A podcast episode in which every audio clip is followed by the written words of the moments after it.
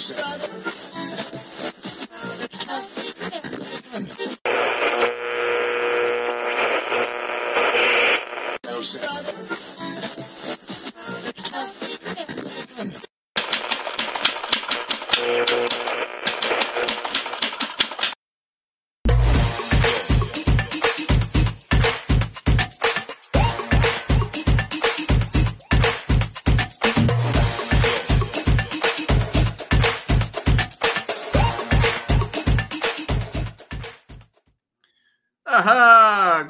Mais um Giro das 11 aqui ao vivo pela TV 247. Sejam todos muito bem-vindos. Tudo bem com vocês? Nesta gloriosa quarta-feira que nós temos aqui José Arbex Júnior, 11 horas em ponto, dia 16 de agosto de 2023. É, ao vivo também pela TVT de São Paulo, pela Rádio Brasil Atual, FM 98,9 e por qual mais veículo que nos retransmite, Arbex, por favor? TV Bahia lá, né? É, TV Quirimurê Bahia, tá sabendo. Gente, tá aqui é, é, o Arbex para a gente vai falar da, da nova pesquisa Quest, né, que traz o Lula e o governo com aprovações muito boas. É, mas como sempre a gente vai fazer uma análise em detalhe aqui dos dados da pesquisa. A gente sabe que o Bolsa Família, Arbex, e é, os programas, né, por exemplo, Desenrola, é, é, os, os, programas que o governo lançou caíram bem na população, inclusive vai erodindo é, setores da direita, como, por exemplo, na região sul. Né? O, o Lula está crescendo na região sul, entre os evangélicos e tudo mais. A gente vai trazer, eu estou com as lâminas da pesquisa aqui, vamos falar ainda, reverberar um pouquinho é, a questão ontem do, do apagão, isso está tá, tá se desdobrando aí. Uh, e as questões acerca da política da mini reforma ministerial que está por vir, uh, e o PL da Globo, que foi retirado de votação, meu querido Zerbex. Saúdo! Eu vos saúdo. Seja bem-vindo mais uma vez. Nós que vamos morrer te saudamos. Nós que vamos que... morrer com o o gladiador, né? Gladiador, Gladiadores do, do, debate público brasileiro. Por falar em gladiador, é bom que o pessoal que esteja vendo aqui saiba dos sacrifícios que eu tenho que fazer para estar aqui. Pouco antes do, do programa começar, o Conde ameaçou de tirar o gorro. Então. é bom, pessoal. Eu, eu, eu, quando o Arbex faz alguma coisa assim que me desagrada, eu falo, olha, eu tiro o gorro e ele, ele ameaça ir embora. Né? Não vou fazer isso com você hoje, não. Hoje tá tudo bem. Não, mas é bom o pessoal ficar sabendo o, o sacrifício que a gente faz. Arbex, isso aqui é um programa sério, Zé Arbex. Você é um professor da PUC. Você é um jornalista, sabe? Referência para todos nós. Já começa com essa bagunça toda aqui, por favor. Bom, bom então vamos, vamos aos, aos, aos nossos temas. É, bom, primeiro começar com a, com a excelente notícia, por enquanto, da suspensão da PL da Globo, né? Quer dizer, é, o PT tentou sabotar o PT, votando a favor da Globo, é, ensaiando um voto a favor da Globo, mas aparentemente alguma coisa aconteceu lá que uma reação generalizada de, de indignação da base do PT, do próprio PT e da base da esquerda, e parece que o PL foi adiado por um tempo. É, não, não, comemoremos, né? É, não, foi vamos, é, simplesmente. É, vamos, foi... Temos que manter, é. temos que manter a, a, vigilância e a pressão, porque setores do PT que tentam sabotar o PT abundam. em abundância. então, por enquanto, a gente está tá no bom caminho. Outra coisa, Conde, sobre o apagão, teve um negócio que eu participei ontem com o Conde de uma, de uma outra live que tocou no apagão e que ele convidou uma especialista, Clarice, uma excelente especialista, para fazer uma, uma, uma análise do, do, do, do, que aconteceu. A Clarice falou uma coisa ontem que eu ia comentar e eu esqueci depois, porque eu estava tão nervoso com o negócio da PL 2370, que eu esqueci de do, comentar. Do PL, viu, Arbex? É, é do, do PL, é, é, da, da, sabotagem, PL 2370. E que eu esqueci de comentar isso daí. Ela falou que. Ela comentou que muitos equivocadamente acham que o apagão se deu porque existe muita, muito contato entre, entre todas as regiões do Brasil e que se houvesse autonomia é, entre as regiões para fazer o manejo da energia, a coisa seria evitada. O que é um absurdo, ela explicou por que, que é um absurdo, etc. e tal. Mas o que eu ia comentar é o aspecto ideológico. Ideológico dessa, dessa análise idiota de quem acha que o problema do apagão é causado pela integração entre as regiões. Porque isso me lembrou muito Zema, que falou que tinha que separar o sul, o sudeste do, do nordeste. Quer dizer, existe uma questão ideológica aí nessa, nessa estupidez é, daqueles que acham que o apagão foi causado pela integração das redes. Vamos separar, então, o sul do sudeste do, do, do, norte e do nordeste, e aí não vai ter mais apagão e a coisa vai funcionar. É, quer dizer, é uma, é uma estupidez é, racista, né? uma estupidez é, xenofóbica, uma estupidez da, da extrema-direita brasileira que não perde oportunidade de, de, de tentar pautar a discussão em termos de raça e de, e de norte-sul e de separatismo e etc e tal. Isso aí me chamou a atenção. É, a imprensa brasileira convencional é muito zema, né? Ela, ela tem é tudo, zema. A ver, tudo a é ver muito zema. É muito zema. Mas eu achei excelente a, a, a explicação que a, que a Clarice deu é, sobre isso ontem. Clarice Ferraz, né, que é uma é especialista em engenharia de energia e tudo mais. Eu quero trazer um dia ela aqui, talvez na próxima semana. Essa semana a gente está com a agenda super cheia aqui, aliás, super prestígio do Giro das Onze, que a gente celebra muito. Arbex, não sei se você eh, concluiu a sua, o seu preâmbulo. Sim, sim. Sim, concluiu? Não quer falar mais um pouquinho sobre isso? Não, porque quando eu começo a falar, você acha que eu estou falando demais, aí você fala, ah, não estou conseguindo falar, não sei o quê. É, olha, o, o, o dado, para gente, a gente ainda desdobrar, e eu peço para vocês que estão nos assistindo, inclusive aqui, para vocês usarem o bate-papo, né, superchat, as modalidades, contribuir com as nossas, com as nossas, é, com a nossa manutenção aqui do nosso trabalho é, com as modalidades de contribuição que vocês podem fazer, encontrar aqui na descrição dessa live no, no nosso canal, é, falar sobre essa uh, a, a, maneira com que a imprensa também tratou a questão sobre a privatização da Eletrobras, né?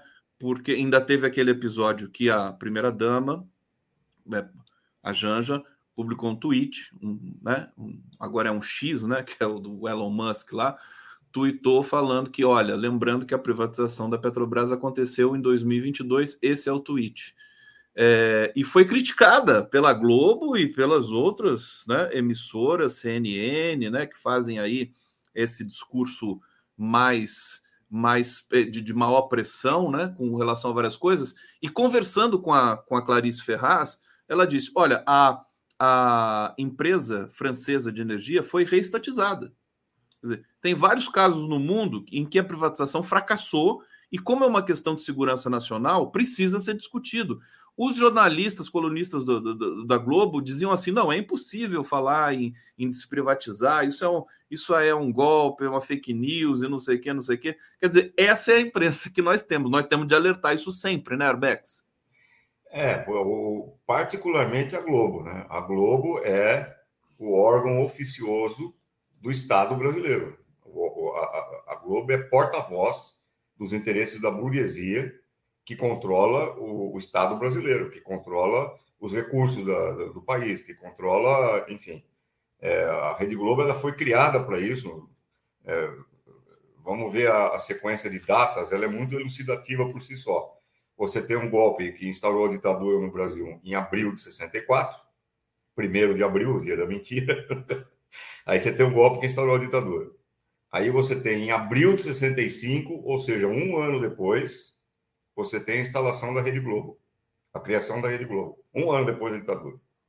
E aí, em setembro de 65, alguns meses depois que a Rede Globo foi criada, a ditadura anuncia a Embratel, que é o sistema de integração virtual do Brasil, por, por, por um conjunto de antenas e satélites, etc. e tal, e que a Globo é a primeira rede a explorar. Quer dizer, a Globo ela unifica virtualmente o Brasil, com usando o aparato da ditadura militar para se tornar a porta-voz da ditadura militar no Brasil e depois do Estado burguês eh, brasileiro.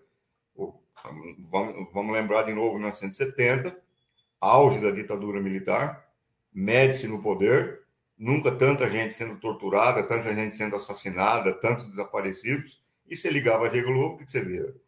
90 milhões em ação para frente, Brasil, salve a seleção. Eu acho, desculpa só fazer um pequeníssimo parêntese aqui no que você está falando, porque eu também é, me debruço muito sobre esse é, essa faceta da história brasileira, você conhece como ninguém essa história. A Rede Globo não é, ela não foi favorecida pela ditadura, ela é parte integrante total do projeto de sufocamento, tortura, desaparecimento, massacre, genocídio, desde aquela época. Quer dizer, tá totalmente errado isso. Até o tempo, dá tempo de ver ainda, né? O, o e, no, e, no, sentido mais amplo, ela é parte componente, aquilo que o, que o Gramsci diria, um, um aparelho privado de hegemonia. Ela é um intelectual orgânico do Estado burguês brasileiro. É por isso que sempre que surge uma polêmica envolvendo a soberania eh, do povo, os interesses do povo, etc. Então, a Globo é a primeira, é a porta-voz das elites brasileiras falando contra o povo. Nesse caso, da, da privatização da, da Eletrobras é uma, é uma, coisa típica, quer dizer, você tem aí um setor estratégico, que é energia, você tem um setor que é em todo o mundo, é, todo mundo, inclusive no mundo capitalista, um dos estados mais capitalistas, é um setor controlado pelo Estado, porque é considerado de segurança nacional, etc. e tal. Basta ver agora o que está acontecendo com a, com, a, com a França no Níger. Por que está acontecendo esse problema no Níger? Porque o, a, o, o Níger disse, disse o seguinte: olha, nós vamos parar de mandar urânio e, e, e ouro para a França. Acabou o colonialismo, não aceitamos mais o poder colonial francês aqui. Só que o Níger fornece cerca de 25% do urânio que é usado pela França para movimentar as usinas, as usinas francesas. Então, o Estado francês o Estado francês, não as empresas privadas de urânio. O Estado francês se levanta agora para proteger os interesses da, da, do, do, da França. Quer dizer, isso mostra como a questão da energia é uma questão crucial, é uma questão vital, é questão de interesse nacional, de segurança nacional. Você não pode entregar para o capital privado um setor que é de segurança nacional. Isso aí é, um, é, é mais óbvio do que, do que 2 mais 2 igual a 4. E, no entanto, a Globo, como intelectual orgânico da burguesia brasileira, ela aparece para detonar isso daí, quer dizer, para dizer que não, que é o setor privado, que tem que mandar, e etc e tal, tem que privatizar tudo, e etc e tal. Então, é, basta ver o que está acontecendo agora no Níger para você entender o porquê que a, a questão do, da, da, energia é uma questão de segurança nacional. Quer dizer, é óbvio, é óbvio isso daí. Então, assim como, assim como na, na Venezuela, por que, que ninguém perdoou o Hugo Chávez? E, aliás, por que ninguém perdoou o Maduro até hoje? Porque a Venezuela. Ninguém quem? Como ninguém? Quem, o imperialismo. Ninguém, quem, cara pálida? O, o imperialismo, meu amor. Não vamos esquecer que qual foi o grande crime do Hugo Chávez? O petróleo é nosso, foi isso que ele falou. A PDVSA, que explora o petróleo eh, na Venezuela, sempre foi entregue ao longo de toda a sua história ao capital é, estadunidense, às empresas estadunidenses, empresários vinculados aos Estados Unidos, etc. e tal. Toda a burguesia venezuelana foi formada em Miami. Os caras falavam mais inglês do que espanhol. É, e, e, e, e, num determinado momento, o Chávez chega e fala: acabou a festa, agora a é do povo. Pronto, foi o que bastou para eles articularem o golpe em 2001. E, aliás, eu retomo aqui aquilo que eu disse outro dia. Quem articulou o golpe na Venezuela foram os órgãos de comunicação. Foram os empresários da comunicação. Foi o Cisneros, o grupo Cisneros, que é a família Marinho da Venezuela. Foi o grupo Cisneros, o principal articulador do golpe contra o Chaves. Foi a mídia que convocou os militares para derrubar o Chaves. É, para quem acha que estou exagerando, eu recomendo assistir o filme que está disponível no YouTube, A Revolução Não Será Televisionada, que é um documentário fantástico mostrando como a mídia venezuelana chama os militares e orienta os militares, inclusive sobre aquilo que os militares deveriam falar é, para justificar o golpe. Não é muito dizer, diferente do que ocorre no Brasil, quer dizer, a Globo então, orientando aqui militares, generais. Né? É isso que eu estou dizendo. Optando através do, da sedução da vaidade, né? Essa coisa, ah, a gente dá um prêmio, faz a diferença para você, né? No STF, né? Tudo isso acontecendo aqui. Ou, ou no Chile, o cidadão, no Chile, quem que o Nixon convoca para articular o golpe no Chile e colocar o Pinochet no poder? O jornal é o Mercúrio, que era o principal jornal chileno. Na, na Argentina, quem foi, quem foi sempre o principal apoiador da, da ditadura militar argentina? O jornal é o Clarim, cujos donos, aliás, na Segunda Guerra Mundial, apoiavam abertamente o nazismo.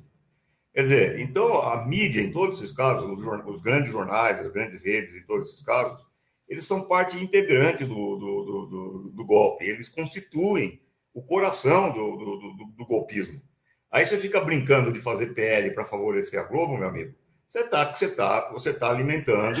Você está pedindo, né? Você está pedindo. Tá pedindo. Né? Meu querido José Arbex, vou para o bate-papo aqui saudar nosso público tão cativo, cativo no bom sentido, cativo né, crítico.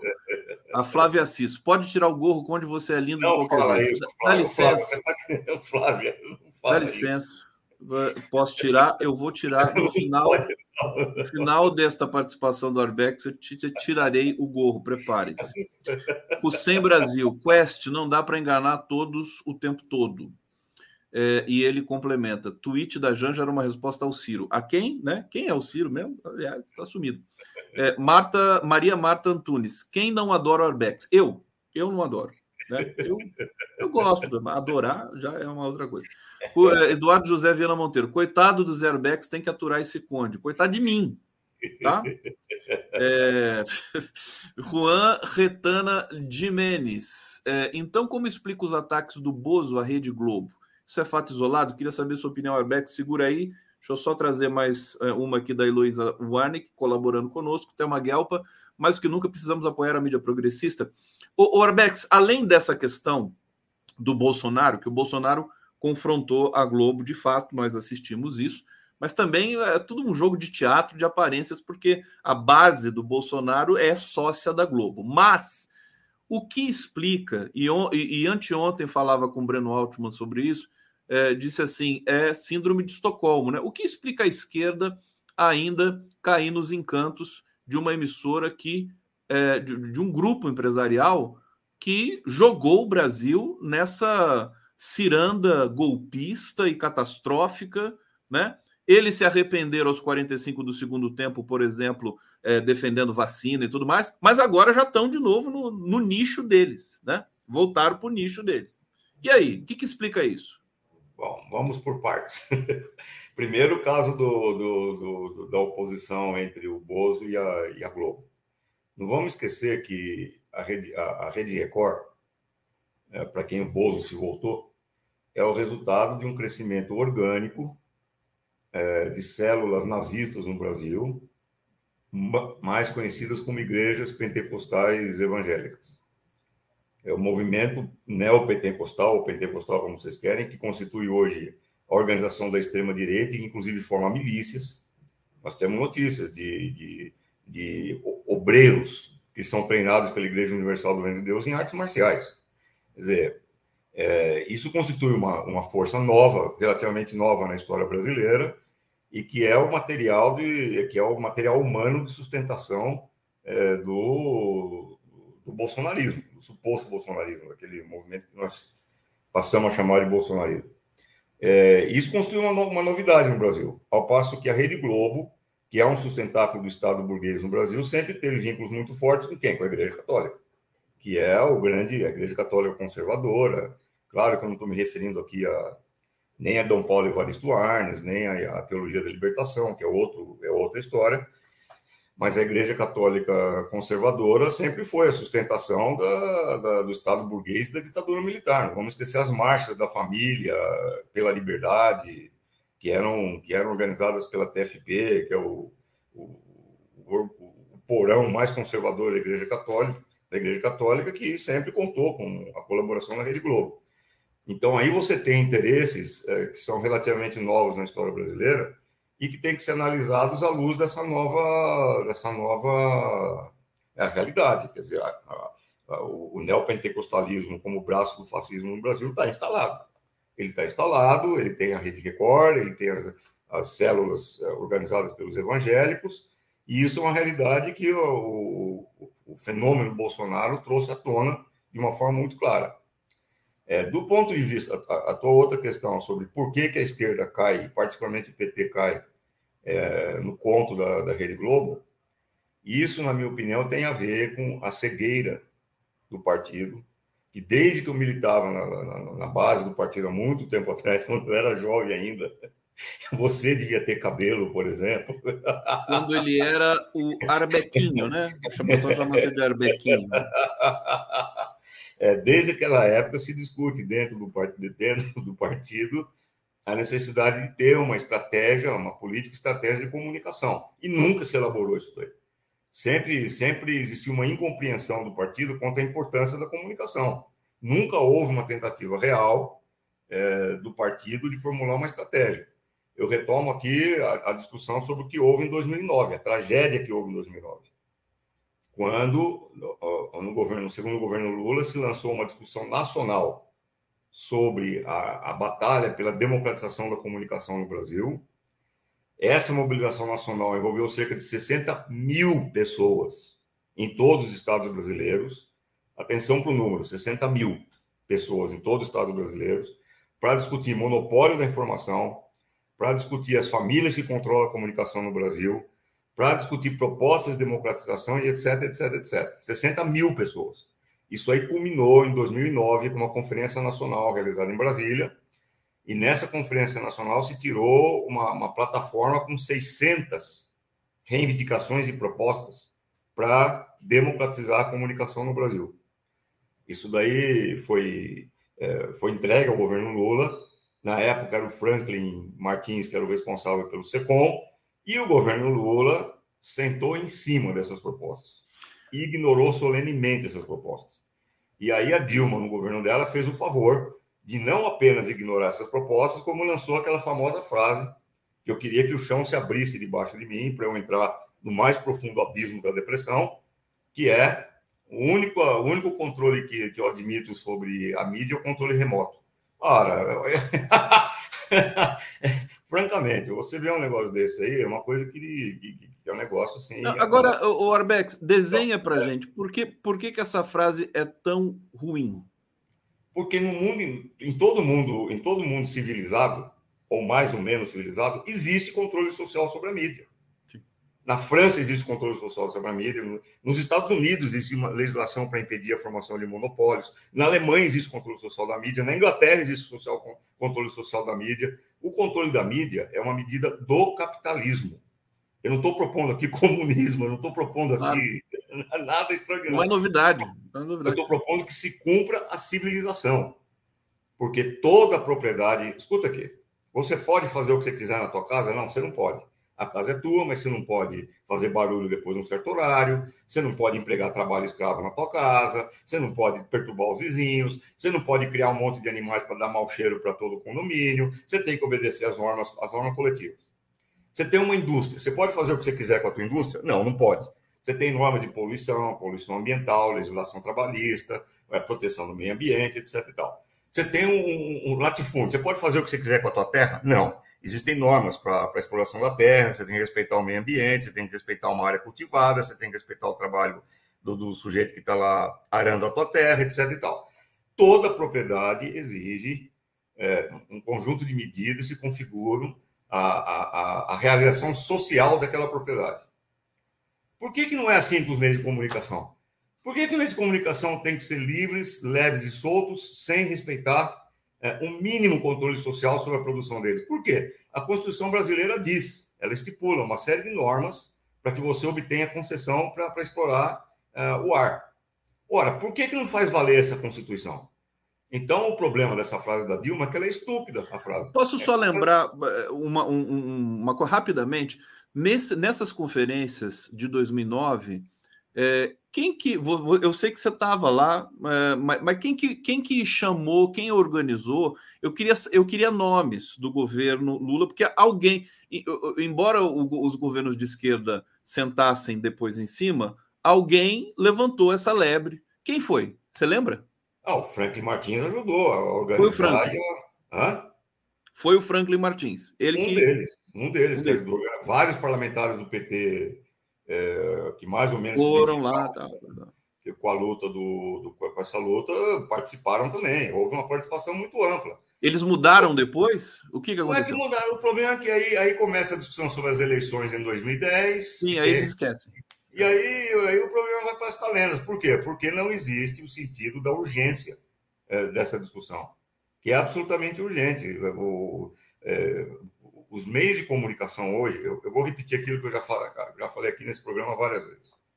Em 2021, a OTAN solta um documento chamado Guerra Cognitiva, em que ela diz, a OTAN, Organização do Tratado do Atlântico Norte, ela diz que o verdadeiro campo de batalha no século XXI é o cérebro humano. Você tem que ganhar o cérebro das pessoas para poder justificar o quê? O genocídio, para poder justificar a segregação racial, para poder justificar as brutalidades contra as populações civis. Você tem que ganhar o cérebro das pessoas. Então, hoje, por exemplo, você tem que descrever o Putin como um novo Hitler. Porque a partir do momento que eu aceito a versão de que o Putin é um novo Hitler, eu passo a dar total apoio para quem? Para a Ucrânia.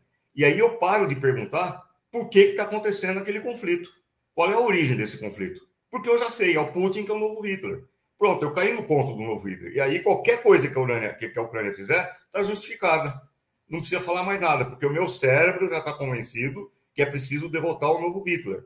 É, aqui no Brasil, nós tivemos uma amostra do que foi a, a, a, guerra cognitiva com o Bolsonaro. Quer dizer, a gente viu pais de família, gente que normalmente seria minimamente equilibrada, minimamente sensata, fazendo continência para pneu para pneu de carro, olhando para o céu pedindo a intervenção dos ETs, dizendo que os arturianos vêm aí para ajudar a gente, não sei o que e tal. Não é lúdico. onde vem essa demência? Essa, é demência vem, essa demência vem da guerra cognitiva, da, da, da colonização do cérebro das pessoas. A esquerda não entende isso, não tem Cristo que faça a esquerda entender isso.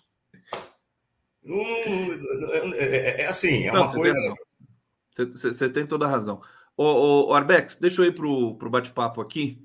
O Hussein Brasil está dizendo: Bozo desacreditava a mídia para só acreditarem nele. É, Hussein apoia a Globo e a admissão de competência na internet. Maria Luísa Rodrigues, a Romilda sofre. A Romilda é, a, é a cuidadora do Arbex, né, Arbex? A Romilda sofre. Ela, ela, só, ela tá aí, Arbex? Manda um abraço para ela, viu? Não tá hoje, hein? É, Heloísa Wanik, é, Arbex, guardei hoje para agradecer a sua correção sutil na live passada, após eu elogiar erroneamente a metáfora do crochê como uma analogia. Boa. Eu nem me lembro, eu lembro da metáfora, mas é, não foi uma analogia, né? É isso, né? Esse é o ponto, né? Pergunta quer... para a Heloísa, deixa ela te explicar. Ué. Deixa ela te... Eu vou ligar para a Heloísa. Heloísa, explica. é, Vigílio Secom. É, na minha conclusão de tudo que aconteceu está acontecendo no Brasil, para dar um golpe agora só precisa ajustar o algoritmo. Algoritmo, claro. O que acha, Arbex? É pois é, é só calibrar o algoritmo, né? É, agora. Cidadania e reflexão. De fato, a mídia remotamente controlada. O Hussein, PT, só não fez mais de 150 cadeiras graças à Globo e agradecer aqui Ângela Guiar. É, Arbex, seu humor é maravilhoso, Conde Love You.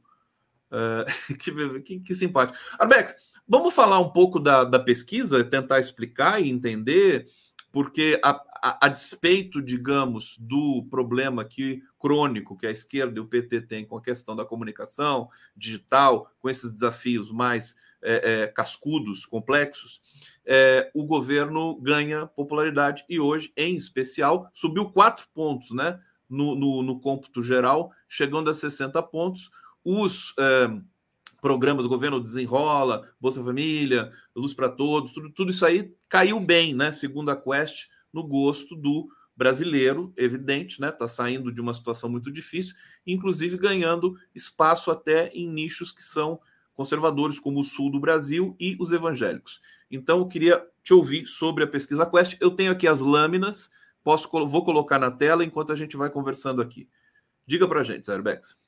Pois é, apesar da sabotagem do PT contra o PT, apesar do PT esconder o que ele faz, apesar de não ter anunciado quando uh, ah, 18 milhões, quase, quase 20 milhões de famílias deixaram o nível da, da, da, da pobreza. Da pobreza é, apesar do PT ter escondido, apesar do governo ter escondido tudo isso, apesar de não ter anunciado isso, apesar de não ter dito tudo isso, o povo vai sentindo gradativamente é, as transformações no seu nível de vida, a elevação do seu nível de vida, a restauração de um clima é, que não é de demência de guerra permanente no país, a, a, a, os preços caindo, ainda que lentamente, mas caindo nos supermercados, o preço da gasolina também caindo. O povo, assim, é o que eu sempre falo, o, Conde. O que pode, o que pode, o que pode dar corpo ao governo Lula e dar sustentação ao governo Lula é uma agenda positiva em que o povo veja concretamente melhorar o seu nível de vida no dia a dia, não os discursos, não os acordos palacianos, não os acordos no Planalto. É o dia a dia do povo no supermercado, nas ruas, nos meios de transporte, etc. e tal, sentindo essas melhoras.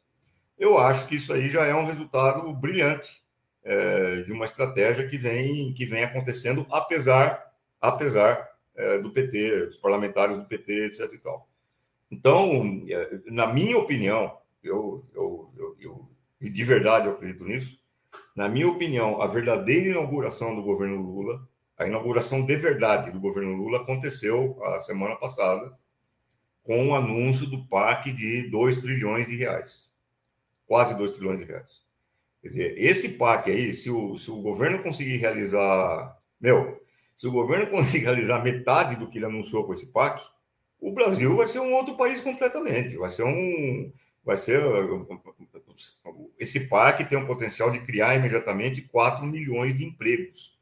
Sabe o que é 4 milhões de empregos criados? Multiplica isso, cada empregado desse aí, por, pela, pela economia em volta dele, pela família, pelos familiares, pelo pequeno comércio que eles vão movimentar, pela rede de, de, de consumo que isso vai ativar. Imagina isso daí acontecendo. É uma maravilha. É, é o Brasil saindo da lama completamente e configurando um outro país.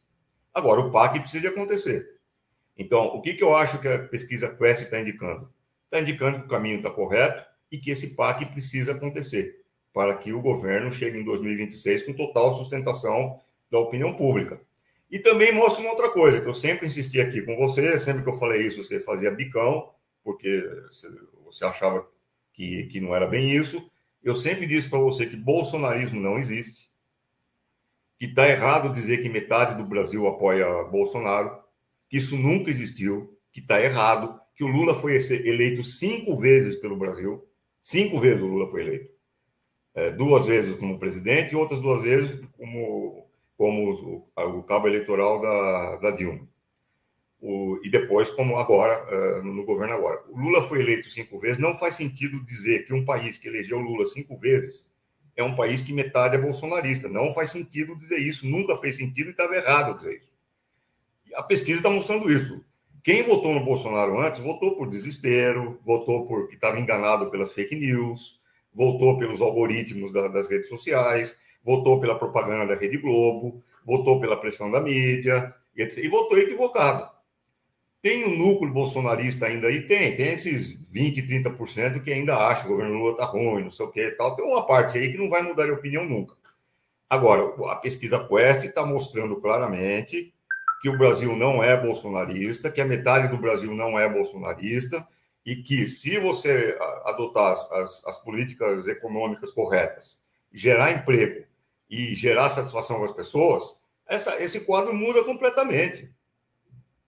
Zerdex, deixa eu colocar aqui para vocês, olha só, é, algumas lâminas da, da Quest, é, a aprovação foi de 56 para 60 pontos, é. é. desaprovação caiu de 40 para 35, isso em pesquisa o Felipe Nunes é, diz Espontâneo. isso na, na, nas análises no Twitter que ele faz, que são, são importantes, é, é muita coisa, né? É uma coisa impressionante, vamos dizer não, assim. Espontânea, Aqui, espontânea, não. É? Espontânea, né? Aqui, aprovação é, do trabalho que o presidente Lula está fazendo, região Nordeste 72, Sudeste. Olha só, Sudeste.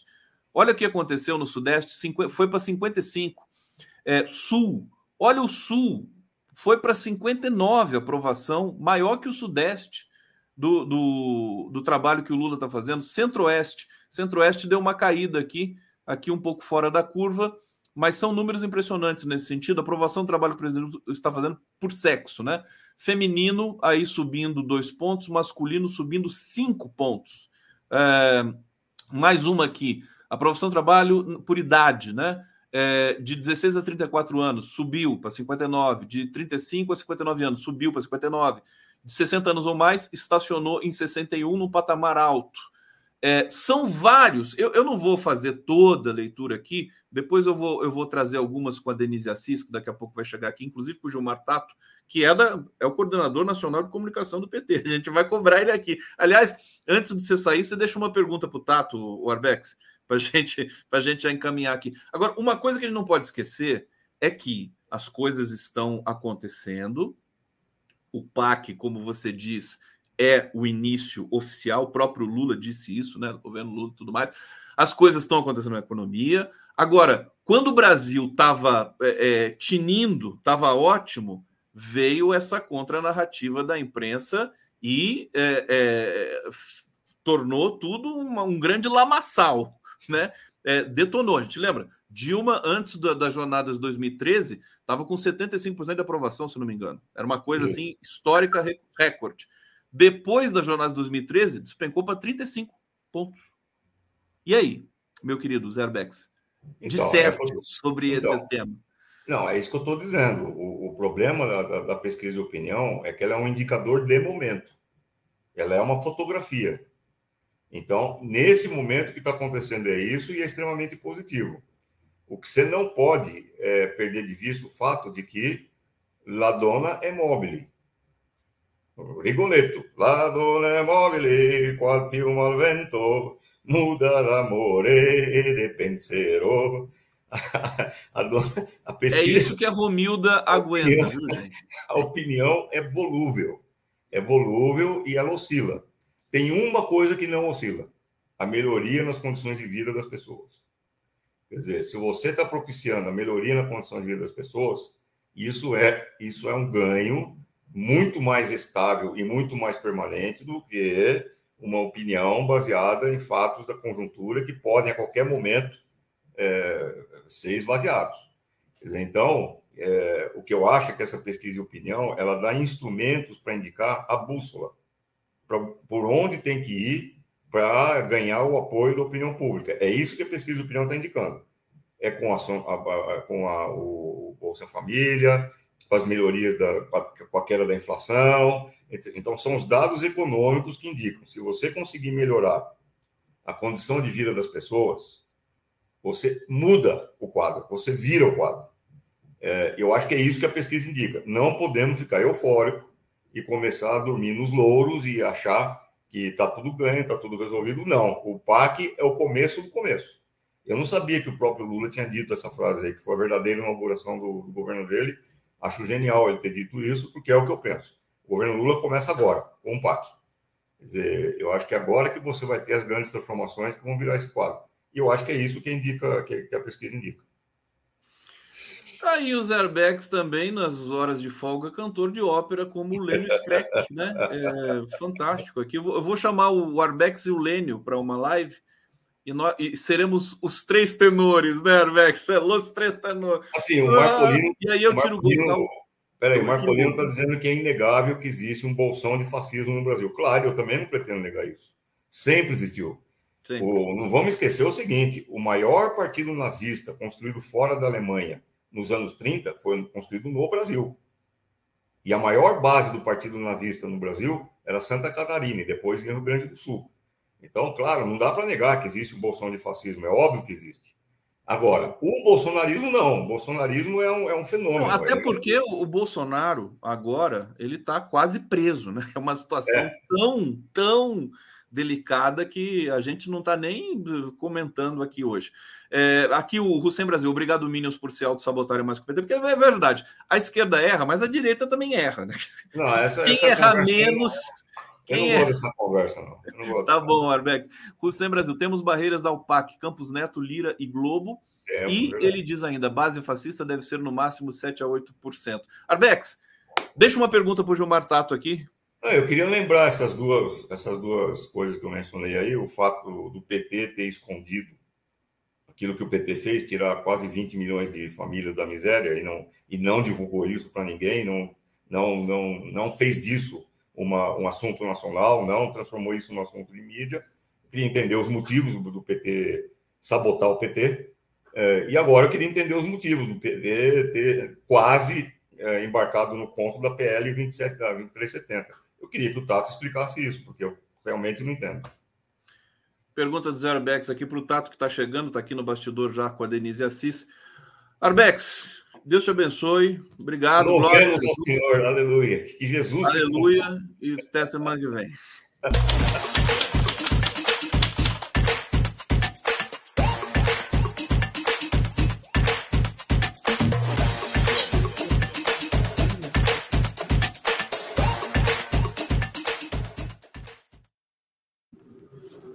E ela chegou, Denise Assis, querida. Seja bem-vinda. Bem com você. Estamos aqui na maior vibração. O Gilmar Tato ainda não abriu a câmera. Quando ele abrir, eu vou colocar ele aqui na tela. Tá bom, Gilmar? Deve estar me ouvindo? Será que ele está me ouvindo?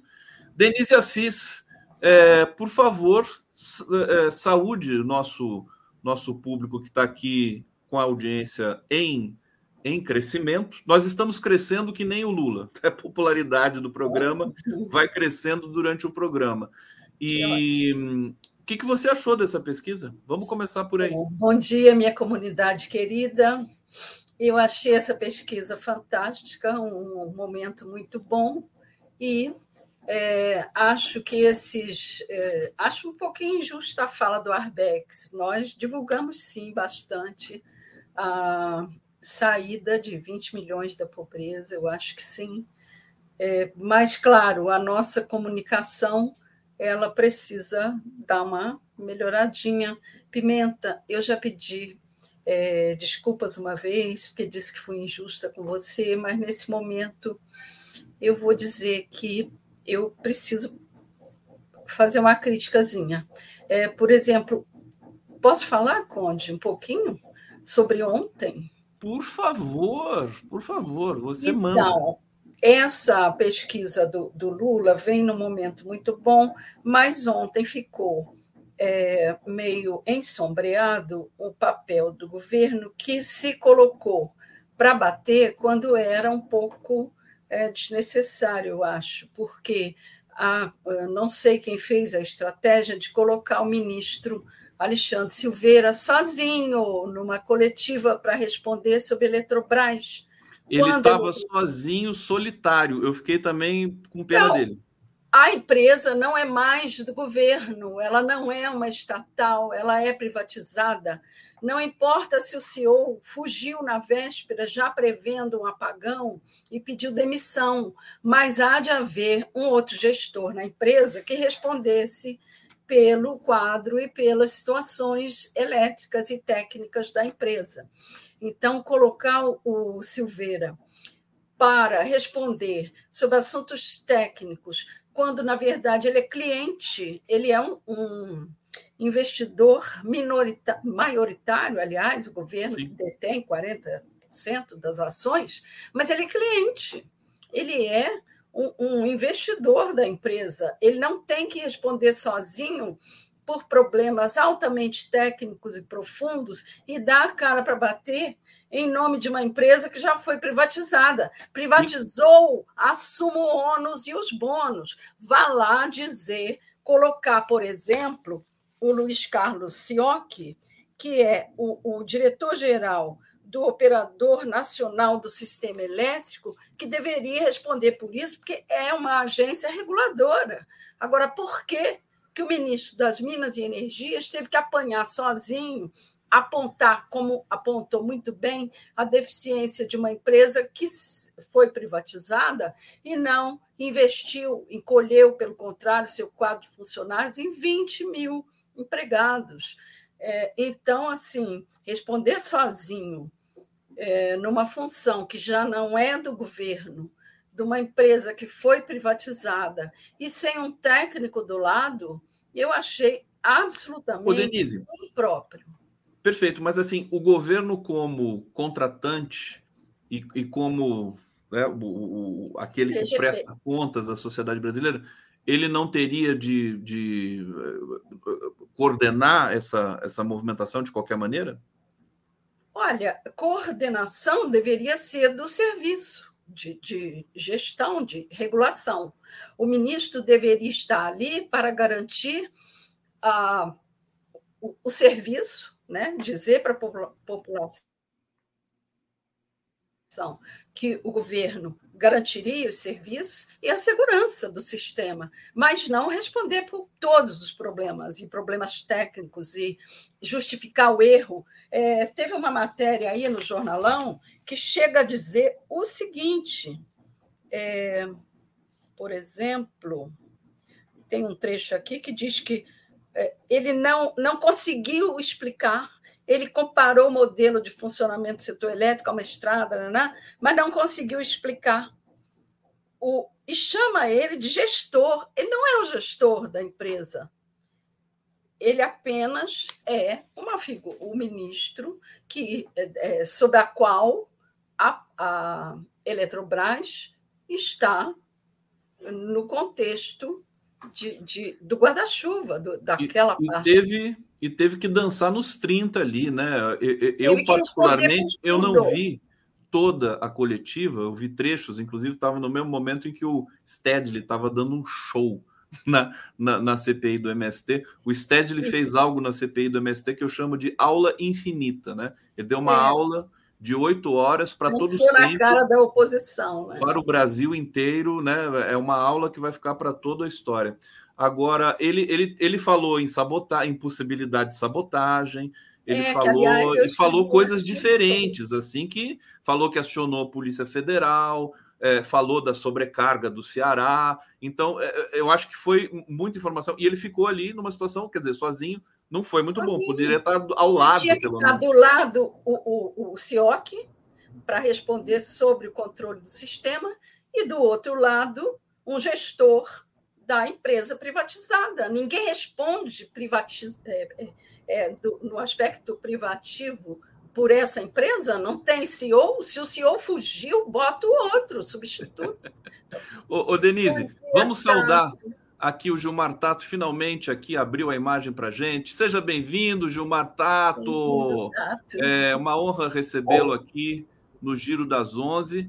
É, saudando você com todo carinho. Vamos falar de muitas coisas aqui importantes. Poderíamos até começar, Tato, é, é, pedir para você comentar essa questão aí da, da coletiva do, é do Alexandre Silveira. Bom dia, Tato. Bom, bom dia, Obrigada Denise, por dia, atender o nosso convite. É um prazer sempre estar aqui com vocês, conversando, dialogando. É, veja, é, precisa precisa ter uma explicação porque de uma hora para outra teve esse esse apagão e as redundâncias não não foram acionadas ou não funcionaram porque o, o Brasil hoje, graças inclusive ao governo Lula e a Dilma lá atrás, a, a rede ela ela tem ela está interligada. Então eu não saberia dizer se foi sabotagem o que foi, mas é, evidentemente, o Ministério de Minas e Energias é, precisa pedir apuração para ver o que está acontecendo em relação a esse apagão. É verdade que o processo de privatização da Eletrobras atrapalha muito, porque a Eletrobras que organiza o sistema. E na medida que você põe num privado para cuidar disso, acaba é, o Estado brasileiro acaba perdendo o controle desse planejamento dessa organização. Por mais que você tenha a, a Agência é, Nacional de Energia, mas a Eletrobras ela, ela tem esse papel de cuidar dos outros, de cuidar da, de, de, inclusive das outras empresas. E, e, ela foi privatizada. Eu acho que não está difícil voltar ela a, a ser estatal. Há muita, muita controvérsia em relação a isso. E, e a impressão, assim, acho que falta pouco falta pouco para ela voltar na mão do Estado e onde, da onde ela não, nunca deveria ter saído. E, e questões jurídicas para se resolver e uma decisão política. Eu, eu sinto, eu tenho a impressão que o presidente Lula gostaria que, que ela voltasse a ser do Estado brasileiro. Essa, essa, esse acho que é o sentimento de todos nós e agora principalmente com esse com esse apagão, acho que acaba fortalecendo essa ideia de, do Estado voltar a ter a Eletrobras, que não devia nunca ter saído da mão do povo brasileiro. É, eu concordo com você, Tato, mas é, eu queria dizer o seguinte: que sim, falta pouco, mas falta principalmente vontade política, né? Porque se a gente não tocar essa bandeira, que foi uma promessa de campanha, ela não se realiza. Então, acho que o momento é muito bom. Eu acho que você há de concordar comigo para que a gente toque essa pauta né, de, de é, reestatização.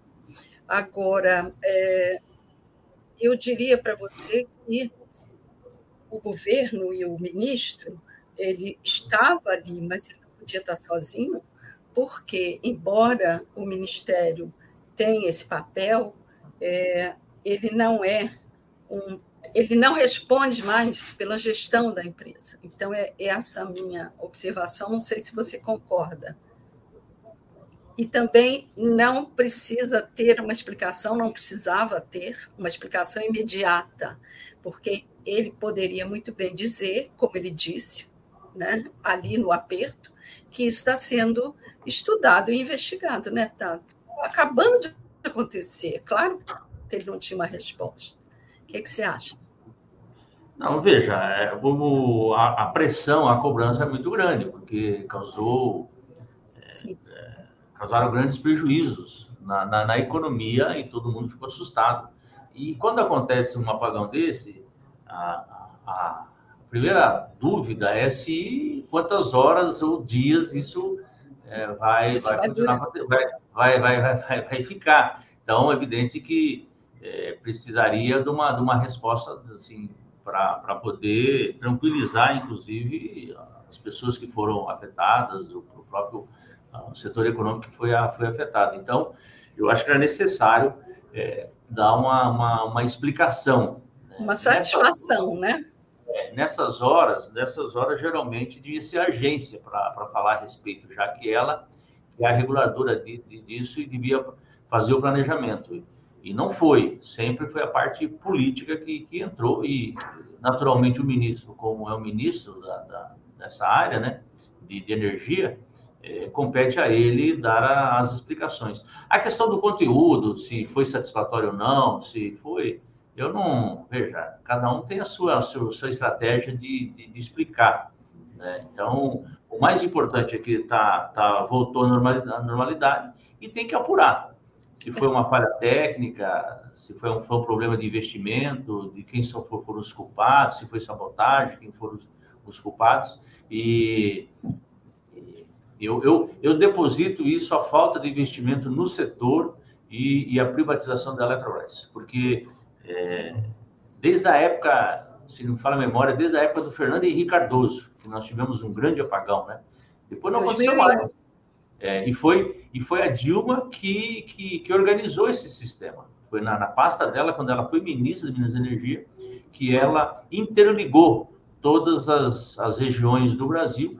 Tem uma parte ainda do norte que não, não tem acesso, e que é, o, o, abastecimento energético é feito de outra forma, mas o Brasil está praticamente interligado.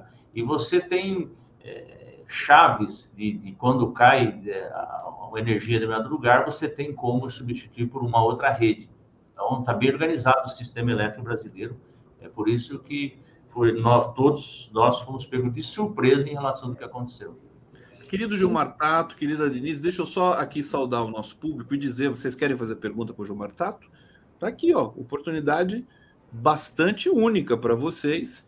Estou de olho vocês aqui. Não vão, vocês não vão perguntar da TV do PT Sat, não, gente? É a minha é, primeira pergunta. É, é, a pergunta que o Arbex deixou.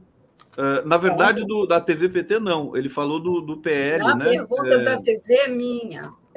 Calma, calma. De, deixa eu fazer a pergunta do Arbex, então, que ele deixou claro. aqui antes de sair, querido Gilmar Tata. É, ele, ele fala sobre é, aquele dado de junho de, de 20 milhões de famílias saíram da linha da pobreza e que isso não foi é, não foi alardeado, quer dizer, não foi publicizado na medida da importância do dado. Ele pergunta por que, que isso não aconteceu e também pergunta sobre o PL 2370, que quase foi aprovado ontem, meio que a toque de caixa, e que, e que a partir do momento que, aí que a bancada do PT, acho que falou assim, não, vamos discutir mais um pouco isso, que era o que toda a mídia democrática estava é, pedindo. Queria que você comentasse, o Arbex né, deixou essa pergunta para você. Qual, é o, o, qual que é o PL, o que PL você falou?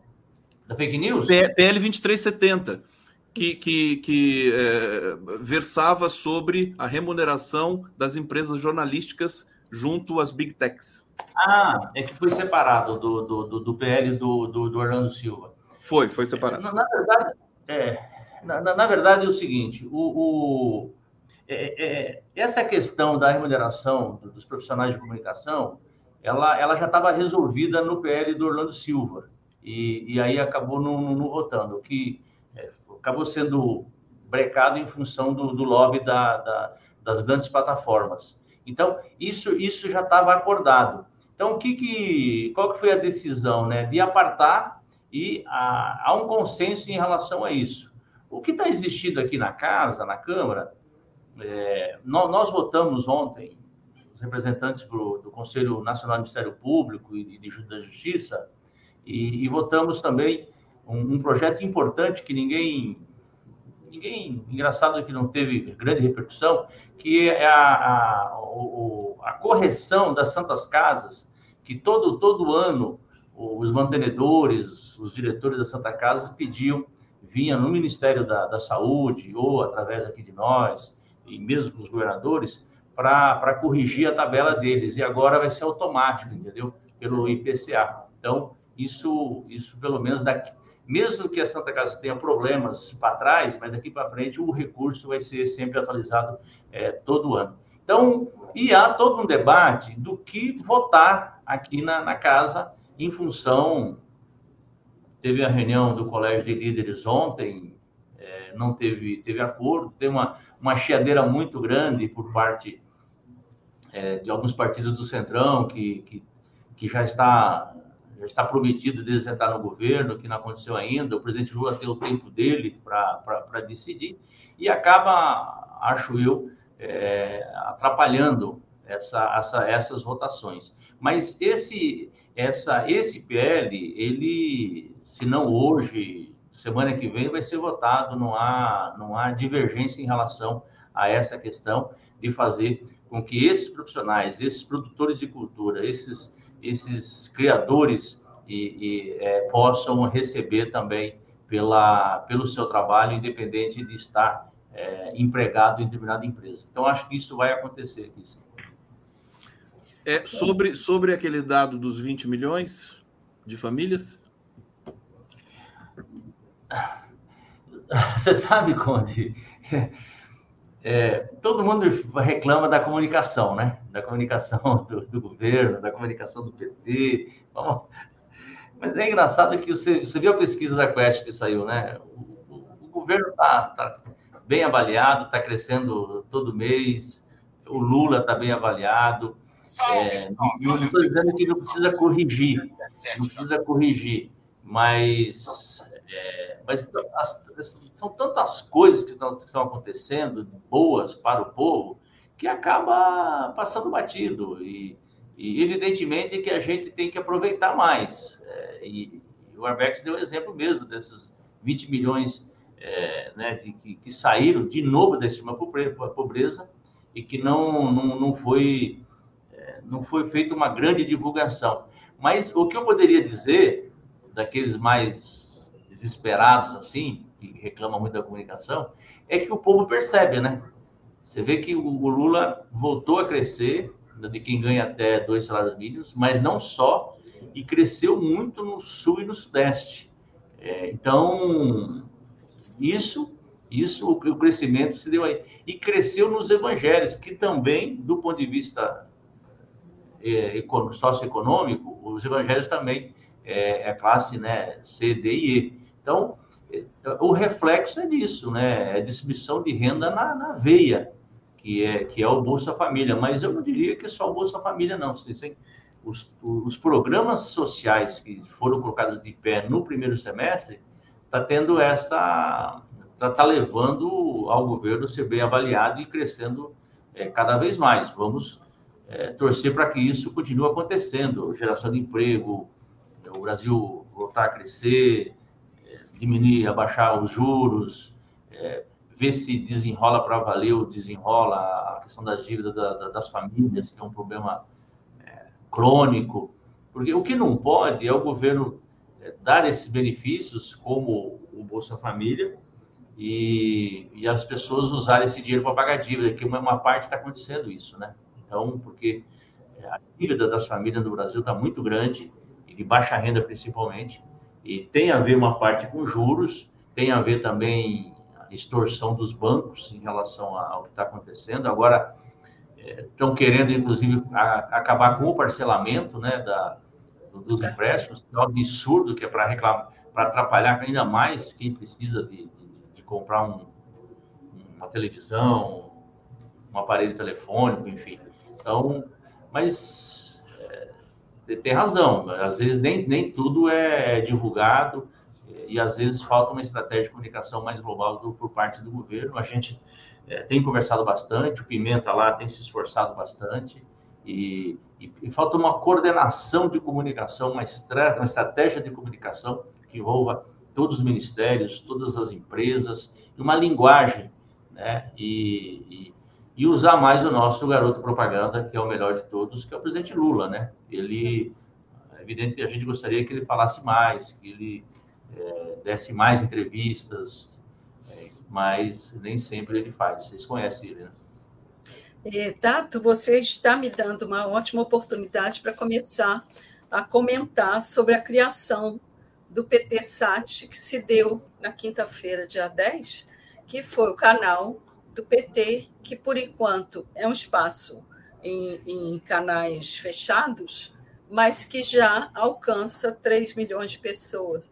Foi uma iniciativa sua e da presidenta do PT, a Gleisi Hoffmann, e eu queria que você explicasse como ele vai funcionar, porque isso que você está dizendo, né, que o, o, o Lula precisa ser um, um, garoto propaganda de si mesmo, acho que nesse canal vocês terão oportunidade de colocá-lo mais em evidência, né, divulgando os programas é, do governo. O que, que você me diz?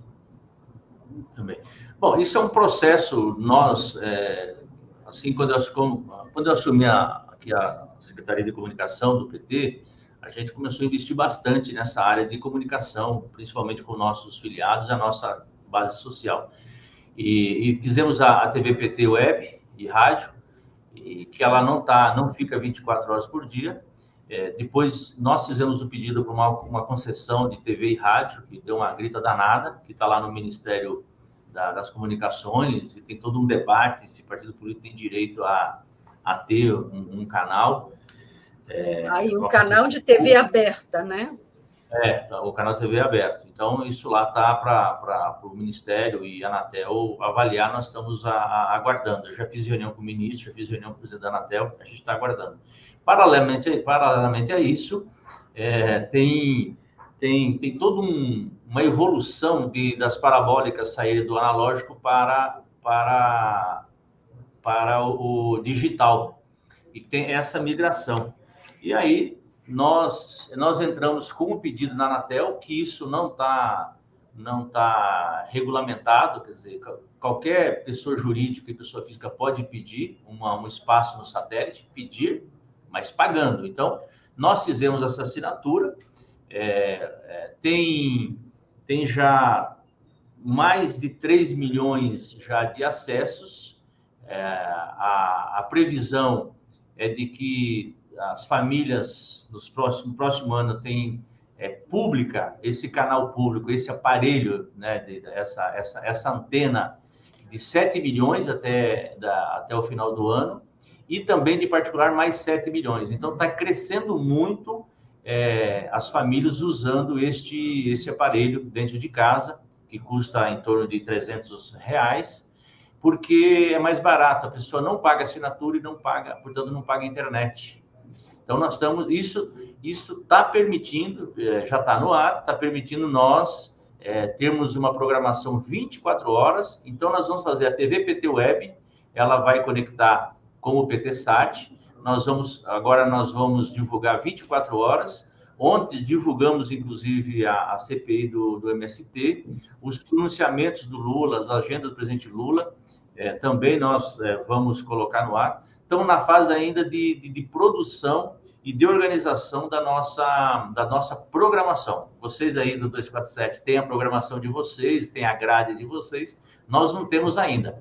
Mas vai ser um canal, um canal é, oficial do, do PT, mas que vai ter muita, muita atividade com juventude, de cultura, se depender de mim, pelo menos, da juventude, de cultura, é, muitas informa debates, informações sobre o que o governo, nosso governo está, está fazendo, muitos documentários, muito, é, muitas histórias do PT. Então, é, o, o entusiasmo da, da, da, equipe de comunicação aqui é grande. A gente, nós conseguimos o número 1313. É, isso é muito interessante, né? Eu, eu, eu, nós pedimos o 13. Nós pedimos o 13. E aí, aí a Anatel falou que o 13 é da, da, da, da Bandeirantes, da TV Bandeirantes de São Paulo. E eu, eu não devia nem ter falado isso, nem, nem, mas eu, eu tenho uma reunião com o Johnny Saad para ver se ele cede o 13 para nós. E eu sou um cara muito persistente, eu não desisto nunca. Então eu vou lá falar para o Johnny que não, não pega bem para Bandeirantes eles ficarem com o número 13, de canal 13, e falar para ele ceder para o PT.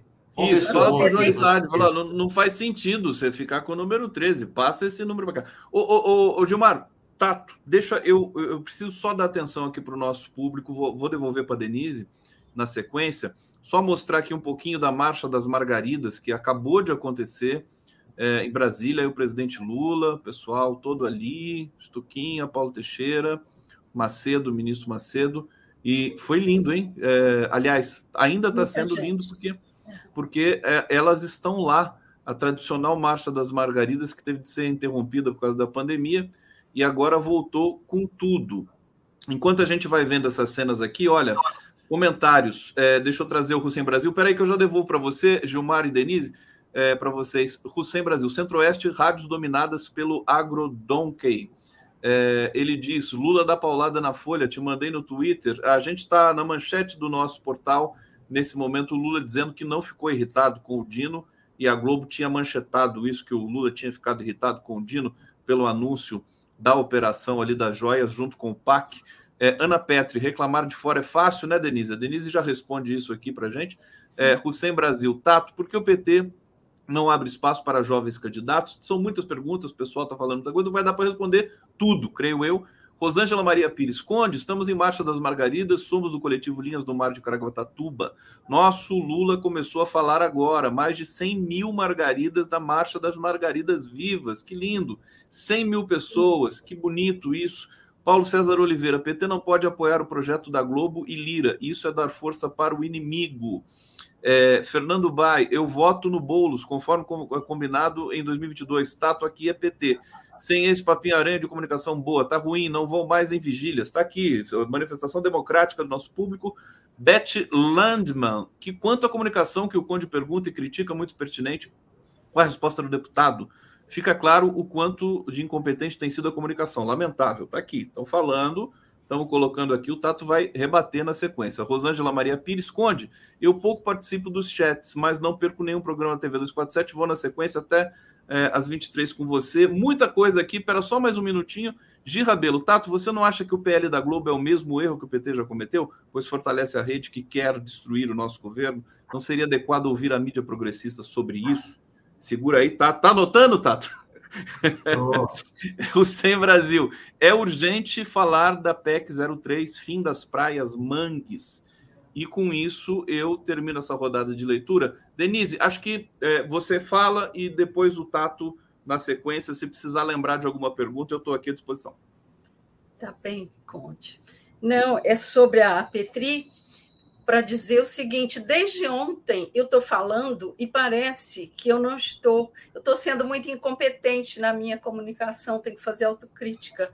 Eu não estou falando mal do ministro, pelo contrário, eu estou aplaudindo o fato dele ter ido sozinho, de uma coragem extrema, falar sobre privatização, defender a reestatização da Eletrobras e dizer, aventar com muita coragem que pode ter sido sabotagem. O que eu estou falando é a forma, a forma do evento foi equivocada quando deixou o ministro apanhando sozinho e não colocou a cara da empresa privatizada ao lado dele, um gestor e um técnico de é, empresa reguladora. É isso, por favor, me entendam eu não estou falando mal do ministro, estou falando da forma do evento, a forma da coletiva que o deixou apanhando sozinho. E ele saiu muito bem. Quero parabenizá-lo, inclusive. E Tato, é, gostaria primeiro de cumprimentá-lo sobre esse, é, a iniciativa do canal. Fui lá, visitei, tem uma gente jovem, uma cara muito interessante, dinâmica, já gostei do canal. E quero te perguntar se você já está ampliando equipe e pensando na forma, no formato de uma programação. Então, Denise, é, tanto é que a gente não, não, não fez o, o, lançamento oficial, oficial, ou a inauguração do, do canal 1313. Ele está no ar. Ele está no ar. Eu tenho falado que está em teste, é, porque nós estamos é, colhendo, inclusive, recolhendo conteúdos, conteúdos esses que estão no PT, para reprisar, para passar de madrugada, no final de semana, da Fundação Perseu Abramo. Estou é, conversando com o pessoal da TVT também, de acervos que eles têm lá, do, é, do PT, a história é, do, do, de movimentos, tudo, tudo, tudo tem a ver com a história do PT. Então, é um processo. Nós vamos ter que ampliar a equipe, evidentemente, que agora vai ser uma, um canal que vai estar girando 20, 24 horas. Vamos usar a mesma TVT web, TVT é, web para vai, vai se conectar, vai ser uma só. Então toda essa essa grade não está montada ainda e, e, exige um tempo para ver o melhor Sim, formato. Mas o conceito, o conceito eu tenho na minha cabeça. Nós estamos conversando com, com, outras pessoas, com profissionais que entendem, como vocês, vocês entendem dessa, dessa área. Eu não sou dessa área, eu estou exercendo mais uma função política de, de comandar a, a, comunicação do PT e aqui da, da, da Câmara, é, mas a gente acaba estudando, aprendendo um pouco como funciona isso. Então, é, dialogando também com o governo de como que a gente pode, pode usar as imagens do governo é, em relação a, na, na TV PT é SAT. Então, por isso que, é, por exemplo, nós temos problema de, de recursos, de equipamentos, então, é, usar as imagens da, da IBC, é, a, a, essa, essa, a, a, ida do Lula nesse evento aí da, da, das, da, das Margaridas, que está aqui do lado, aqui no, no, no, na esplanada, a gente acaba passando, divulgando. Então, por enquanto, é, nós estamos divulgando coisas que não é produção nossa, propriamente dito, mas nós vamos ter a nossa própria produção e isso vai precisar aumentar muito a equipe. Em relação à comunicação, é, a gente sabe que nós, é um, é um, debate que nós estamos fazendo, fazemos todos os dias dentro do PT, fazemos na, na, no governo, de como aperfeiçoar. Tem Sim. muitas críticas, eu sei, mas também é, tem muita coisa acontecendo e, e, a gente tem dialogado. Semana passada mesmo estive lá com o ministro é, Pimenta para conversar sobre a comunicação do governo. Então, tudo isso é um esforço coletivo que nós estamos fazendo. Em relação à resposta de candidatos jovens, é, tem eleição ano que vem. Quer dizer, o PT tem uma, tem uma Secretaria Nacional de Juventude, é, a gente é bastante ativa, tem muitos candidatos e candidatas jovens, tem, já tem deputadas e deputados federais jovens aqui no PT, que então é um, é um processo que está que tá cada vez mais os jovens estão, se, se incorporando na atividade política partidária e que é muito forte na, na, na, na área cultural. Então, eu, eu acho que é um esforço que nós fazemos, nós temos uma secretaria específica própria para isso, que é, que, é, que é importante a, a gente fazer. Ou, ou, em relação ao PL da Globo, não sei por que perto da Globo. O que existe é o seguinte: a, a, a, a Globo a Globo está sendo contra essa remuneração. Então, a hora que você, hora que você votar a remuneração para, para o, os artistas, os jornalistas, quem produz cultura mesmo, é, a Globo não quer, ela não quer esse, esse PL. Então, eu acho que é um PL contra, não é contra a Globo, é favorável a que as pessoas tenham justa remuneração quando o seu artigo é publicado é, na, na, nessas plataformas, que possa ser remunerado. E, e, inclusive funcionários da Globo, inclusive artistas da Globo também é, merecem receber esses, esse, esses dividendos ou, ou por, por, por, por vincular produtos que eles produziram em outros canais que não estavam no contrato. Então, já é ter uma expertise internacional em relação a isso. E aqui, acho que está um consenso já na, na, na, casa, na Câmara, no sentido de votar esse projeto, que é um, uma reivindicação antiga é, desses jornalistas, artistas né, que, que trabalham nessa área. Resta saber, né, Tato, se esse, essa remuneração vai chegar na ponta.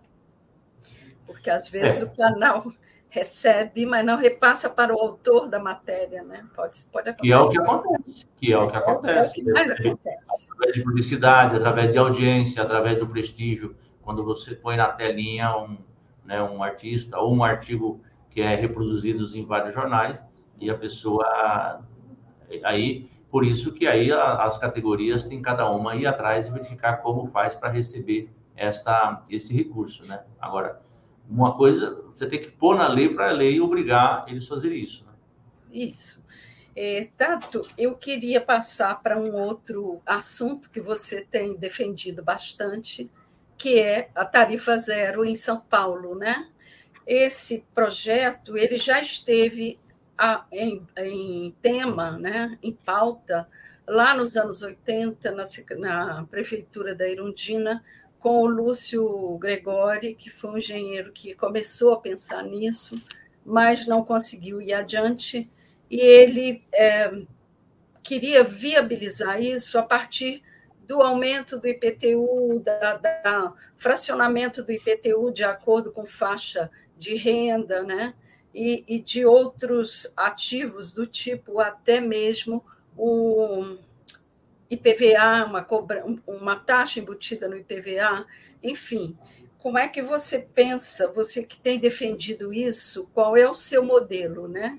Como você pensa na viabilidade da tarifa zero, que é uma coisa que vai entrar na pauta nas eleições de 2024 em São Paulo? Bom, primeiro, é, existia e ainda existe uma parcela é, da população que tem o descrédito de que não é possível implantar tarifa zero. Mentira. Nós temos no Brasil já 74 cidades que já implantaram que funciona a tarifa zero. No mundo, nós temos já um país, que é Luxemburgo, que tem a tarifa, zero para transporte de graça no país todo. E nós temos, nós temos uma capital, que é da Letônia, que também tem a tarifa zero. É, eu estive na, na semana passada em Vargem Grande Paulista, um, que tem a tarifa zero, e fui conversar com o prefeito de como que ele implantou, como que ele fez lá. Então, é, é, a primeira, a primeira, o primeiro resultado da tarifa zero tinha 40 mil viagens por mês o município. Passou a, para 150 viagens depois que foi implantada a tarifa zero significa que você tem milhões de pessoas, milhares de milhões de pessoas que deixam de sair de casa para procurar, procurar, emprego, para uma consulta médica, o jovem para ir numa atividade cultural, é, é, é, e, ou as famílias se visitarem em função do preço da passagem. Então, olha só, de 40 para 150 mil. É, o, o, o, modelo, você tem vários modelos que você pode implantar. Então, é, eu tenho um projeto de lei aqui. Ah, o, prefeito lá usou o seguinte: ele conversou com todos o, o comércio, com todos os comerciantes e que tem que tá que tem é, empregados através do Caged e, e, falou o seguinte: olha, se todos contribuírem, se todos pagarem o, o, o Vale Transportes, é, eu vou diminuir o valor e eu dou tarifa zero para todo mundo. Então, foi o modelo, foi através do Vale Transportes. As uhum. empresas diminuíram o valor do Vale Transportes e depositam todo mês num fundo este Vale Transporte. Esse é o modelo que eu acho é, muito Viável. interessante. Independente da pessoa usar o transporte, não. Porque se a pessoa não usa o transporte para trabalhar, mas o pai dele usa, a mãe dele usa, o irmão usa, o parente usa, o filho usa. Então, usa o transporte gratuito para todo mundo. Lá, por, dá R$ 39,50 por empregado mês. É muito pouco dinheiro, entendeu? Em São Paulo, hum, eu estou fazendo levantamento de quantos funcionários tem na cidade de São Paulo, através do CAGED, mas eu acredito se, é, se você fizer uma média de de duas passagens por mês em São Paulo, é, paga mais de 350 reais. Eu acredito que se pagar 150 reais por todos os funcionários, começa a fechar a conta. Então, esse é um dos exemplos. Eu tenho um outro, eu tenho uma PEC, Projeto de Emenda Constitucional, que eu estou recolhendo assinaturas, que é fazer com que o usuário do carro, se ele sai do carro durante o dia, que ele possa é, é, contribuir com o valor de uma passagem ou meia passagem por dia. Isso financia então não precisa aumentar o PTU, não precisa aumentar IPVA, não precisa nada. Ele usando o viário, ele pode andar o dia todo, ele pagando, imagina, dois reais, é, um, menos que, que, um litro de gasolina, é, isso financia a tarifa zero.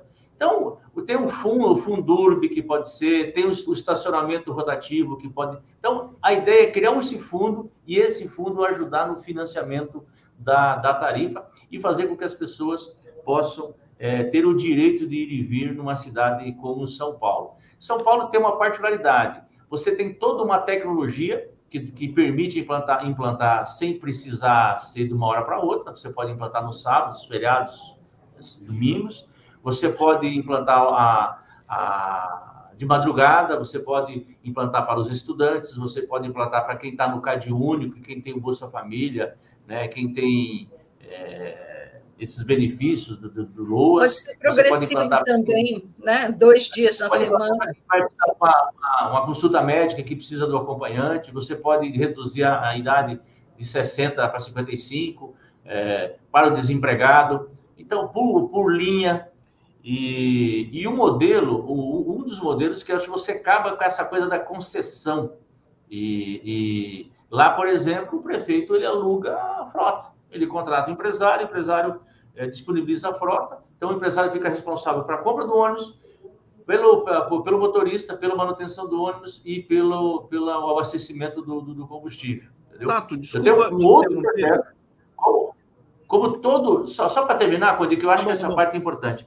Como tem, como tem todo esse debate do, do, do PAC, do crescimento, o Brasil crescer, voltar a crescer, desenvolver investimento em ciência e tecnologia, e a questão da transição ecológica, a questão ambiental, e, e o ônibus também, a diesel, ele polui, ele emite também o CO2, eu, eu a, uma da, a minha ideia, espero um dia convencer o presidente Lula, e, e tenho conversado com a Haddad sobre isso, é nós é, como existe o programa Caminho da Escola, que é, o, que é aquele ônibus escolar Sim. amarelinho, nós fazemos um programa de produção de veículos elétricos ou de hidrogênio, enfim, de, é, energia limpa, mas um programa nacional. O governo federal, ele fabricar, ele ceder os ônibus para os municípios. Isso desonera muito, muito, muito os municípios. E aí você faz com que gere emprego, é, é, tenha crescimento econômico, e, e é, o jeito do governo federal contribuir com a tarifa zero nos municípios, porque eu defendo um sistema único de mobilidade e transportes que, que, que o governo federal tem que, acho eu, que poderia contribuir. Com essa questão, aprovar a lei aqui do, do, do Vale Transportes, é, é, permitindo que os municípios possam fazer esses acordos com os empresários, é, os, os empregadores, a produção de veículos e o vale, o, e, e pagar o, o, os idosos, que é uma lei federal que o governo federal poderia mandar para, para. Gente, para eu, eu, então, eu preciso. Do ponto de vista econômico, do ponto de vista técnico, social e político, é a coisa mais fácil do mundo.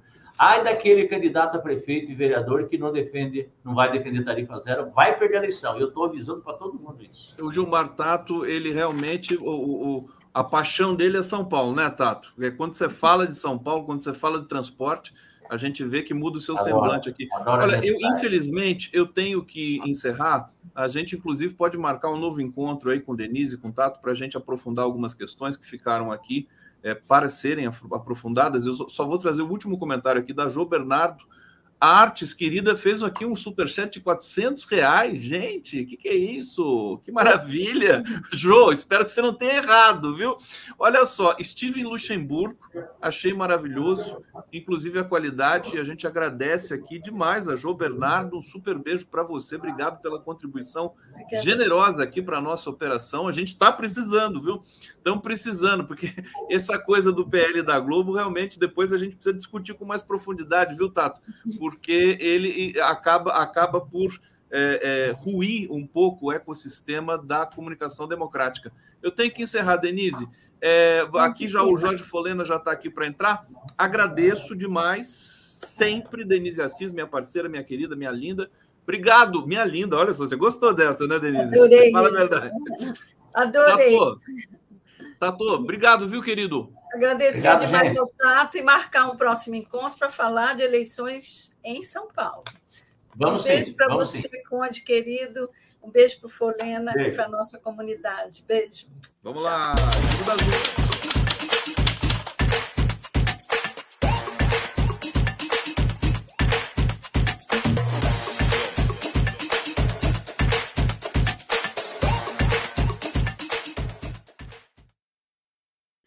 Jorge Folena, tudo bom com você, meu querido? Deixa ativa o seu áudio aí, o seu microfone, para a gente te ouvir. Ativar onde? Opa, Agora sim. Tá Ativou. Você está Ativou. tá tudo azul hoje. Está tudo azul hoje com você, Folena? Que você, você pintou sua casa? O que aconteceu? Está tudo azul. Não, eu tô no, eu tô no trabalho. Está no trabalho? trabalho Até o tá quadro tá mudou, né? Até o quadro está diferente. É, hoje é o outro quadro. Gente, é, temos temos vários temas aqui que eu queria tratar com Fulena, trazendo também a participação de vocês aqui no Giro das Onze, o nosso último, nosso último bloco aqui com Jorge Folena nessas quartas-feiras.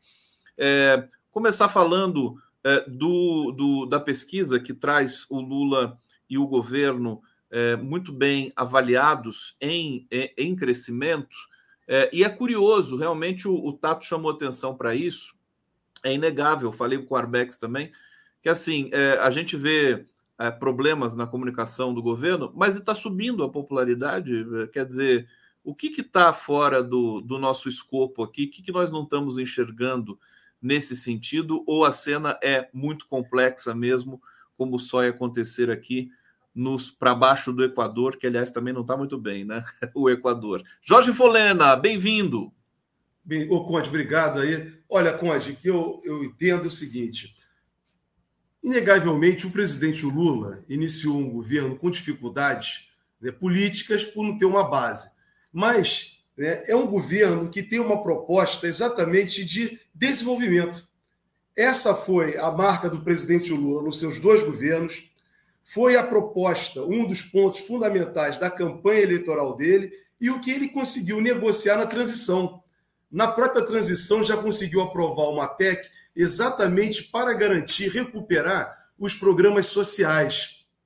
E aí você veja, a economia começa a funcionar, Conte. O país, né, nós estamos, é, o presidente Lula está lutando né, contra as amarras do neoliberalismo, né, que exatamente é concentrar capital, tirar do povo, sugar tudo dos brasileiros. E aí esse governo que inicia né, com as dificuldades políticas que estão aí, mas é um governo que tem um objetivo claro, apontando para frente, apontando para o povo brasileiro, para o cidadão e para o desenvolvimento da economia do país. Então você veja, já começa a surtir os efeitos.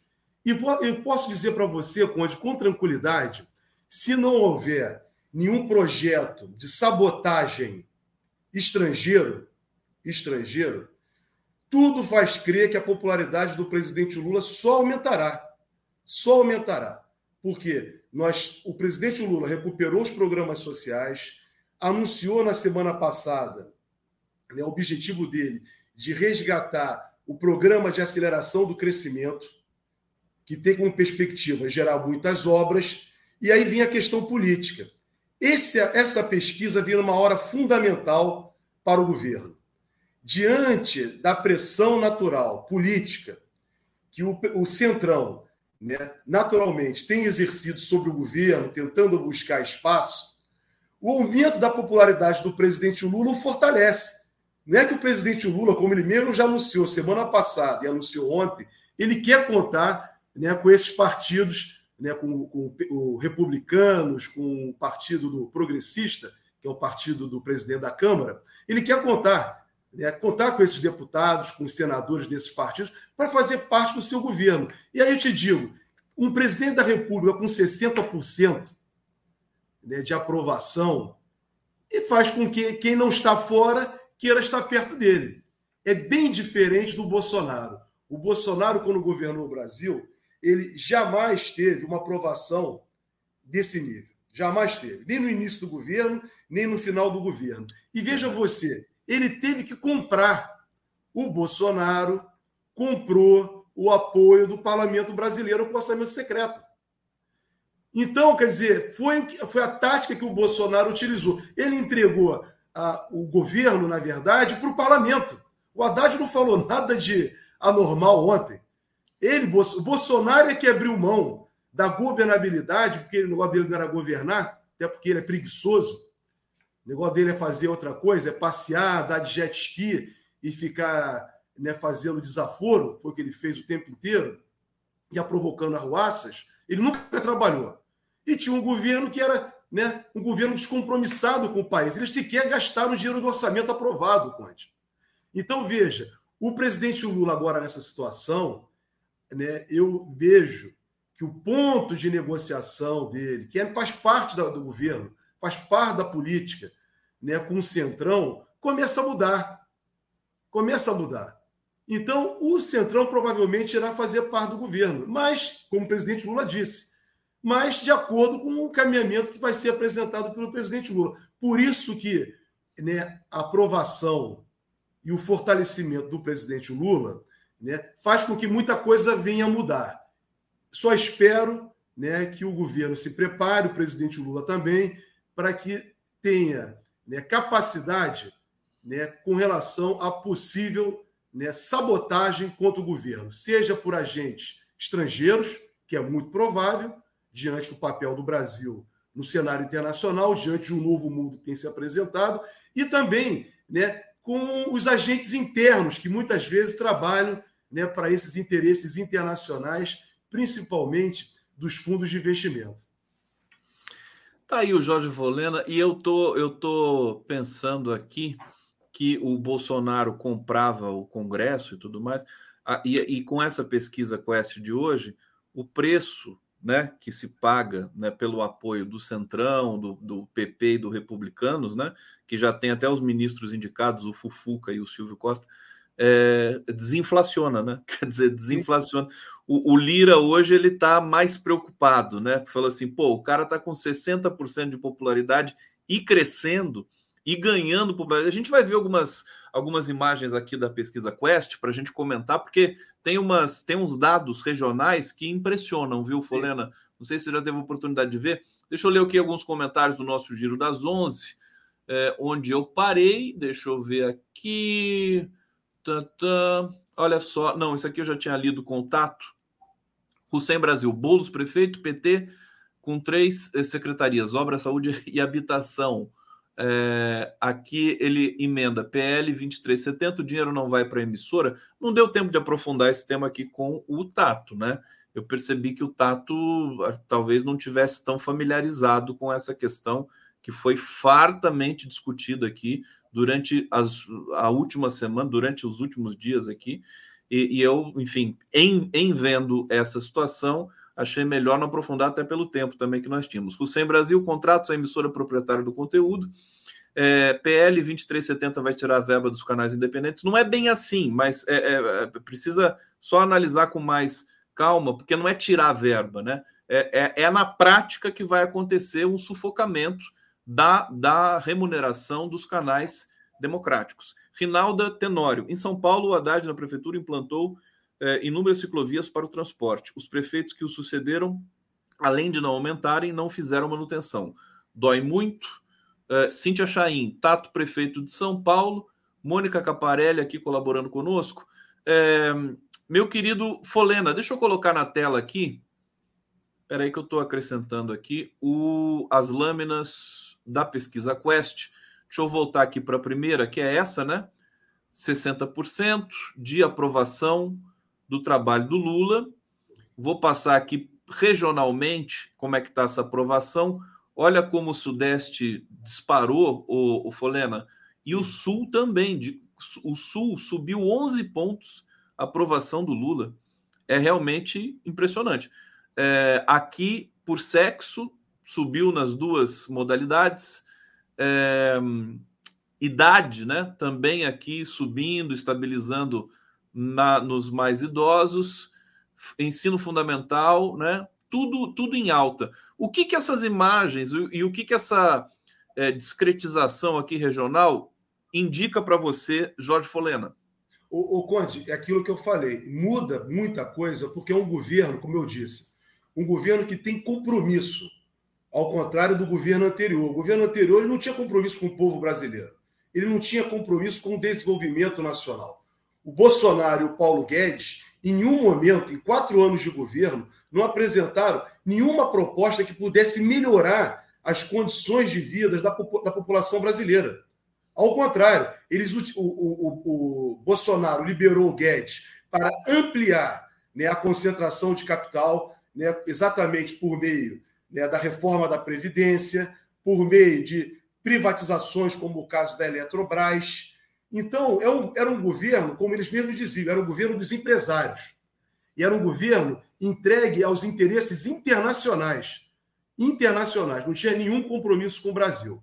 O presidente Lula entra, assume o governo e tem dialogado, dialogado com toda a sociedade brasileira, aí incluído os partidos políticos também, não só em recuperar a democracia brasileira que foi manchada nos últimos quatro anos, como também recuperar o país, reconstruir o país. Então, isso surte efeito nas pessoas, no ânimo das pessoas, no ânimo de quem quer investir, no ânimo de quem precisa trabalhar. Você veja que o desemprego tem diminuído. Então, a partir do momento em que as pessoas começam a observar presidente da República né, comprometido com elas, comprometido com o desenvolvimento, é uma outra situação. Nós tivemos quatro anos de um governo de perturbação. Todos os dias, Conde, quem está nos assistindo vai lembrar disso. Todos os dias era uma perturbação. Todos os dias era uma confrontação. Era diário. Então, nenhum país, nenhum país consegue sobreviver dessa maneira, nenhuma economia. E o país se fechou para o mundo. Então, o presidente Lula tem trabalhado demais. E esse diálogo dele, permanente com a sociedade, mesmo diante das dificuldades de comunicação, esse é o ponto que você tocou no início. Né? Eu também.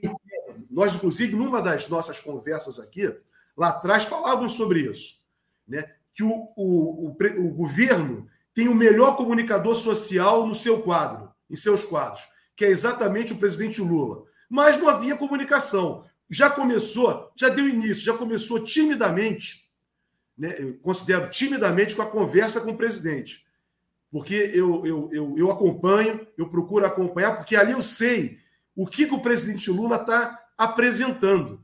Então, eu acompanho por necessidade profissional para saber exatamente o que pensa o presidente da República na sua comunicação direta com a população. Mas eu entendo, Conde, que deveria ser ser mais amplo isso. É possível estabelecer isso, até porque o governo criou ferramentas agora. Separou da TV Brasil do EGOV. Então, ele criou um canal do governo que nada tem a ver com a rede de comunicação pública.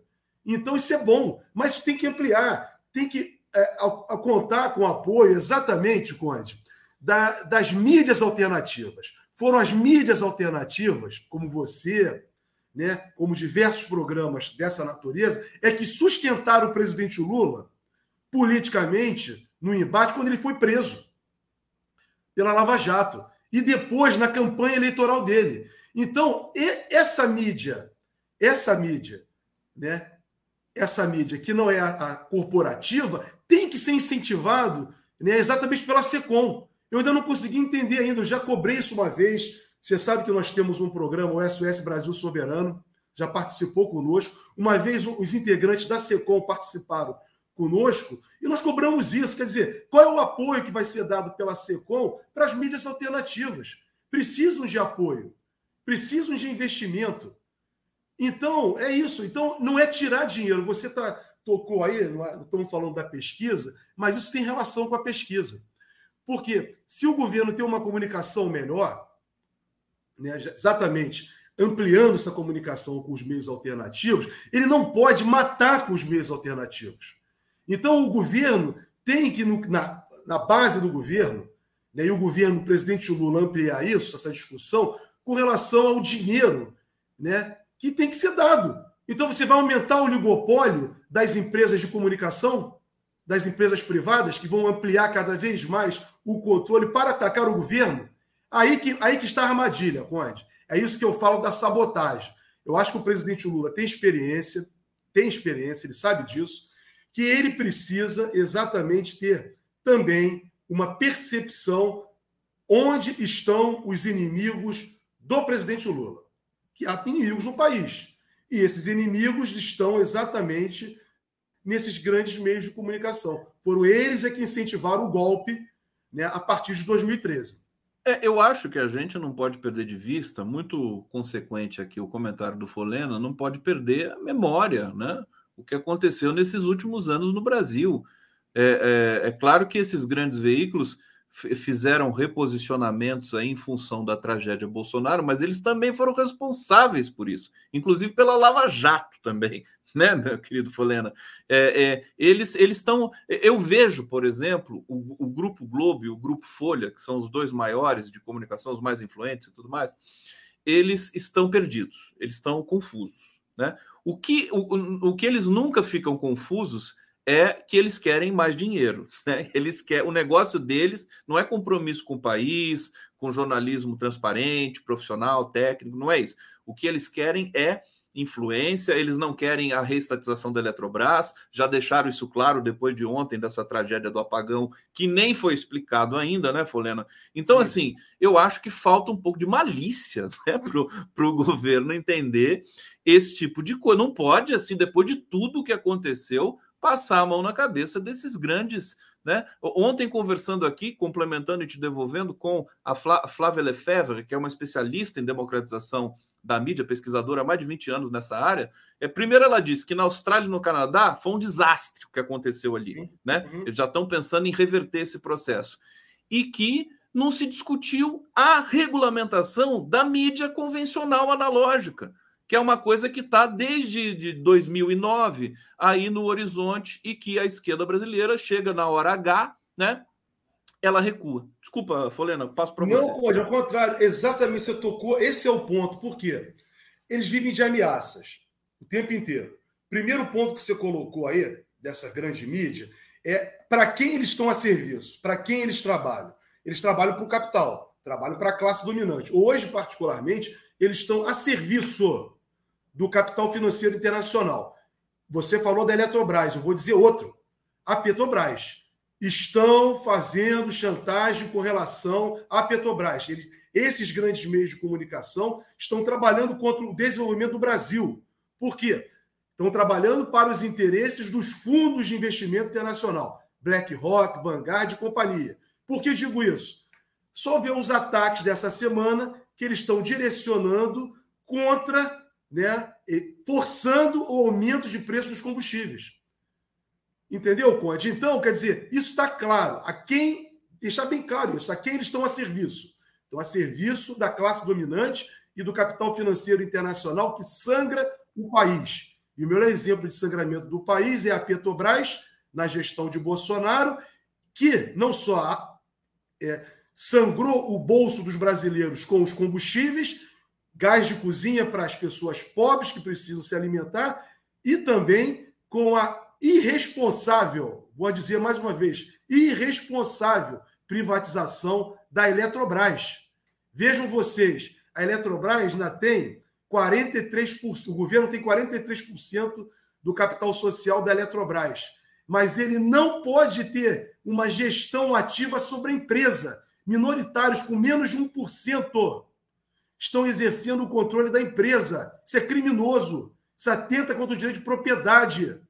De propriedade, Conde. Como é que pode alguém que tem 40% ou mais de uma empresa não ter nenhuma participação e quem tem 1, 2 ou 10% tem, minoritário. Então, veja, isso foi que o Bolsonaro, Paulo Guedes criaram com aprovação do parlamento brasileiro. Os deputados e senadores que aprovaram esse modelo de privatização do setor elétrico são totalmente descompromissados com o país e com o povo brasileiro. E vou dizer uma coisa, Conde, vale para Petrobras e vale para Eletrobras. Uma empresa pública dessa natureza, relacionada à energia, tá? uma empresa pública, ela não tem, não deve ter compromisso com lucro. Ela tem que ter compromisso com o desenvolvimento do país. Por isso que é uma empresa pública. E é uma empresa pública, como diz a Constituição, o Estado só atua nessas áreas por interesse de segurança nacional e interesse público coletivo. Então vejam vocês, isso não é empresas como Eletrobras, Petrobras, não são empresas que devem ser controladas por particulares, porque o particular sim só quer ter lucro e não está preocupado com investimento. Foi o que aconteceu na Petrobras na gestão de Paulo Guedes e Bolsonaro, o que vai acontecer na Eletrobras se o governo não atuar fortemente. Com relação à mídia, Conde, a mídia, esse projeto de lei, e você tocou no ponto central, que é o seguinte: ele fortalece o oligopólio. O oligopólio que a Constituição veda. A Constituição brasileira proíbe o oligopólio nos meios de comunicação social. Está na Constituição, artigo 220. Muito bem. Veja vocês. É, ter uma mídia alternativa, como tem surgido, com novas tecnologias em curso, você ampliar isso é você democratizar os meios de comunicação.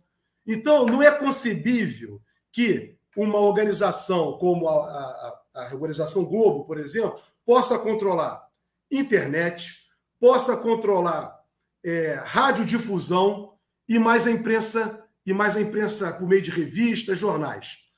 Então, Conde, aí vem a questão. O, quando falava-se em controle social da mídia, era controle econômico da mídia que se debatia.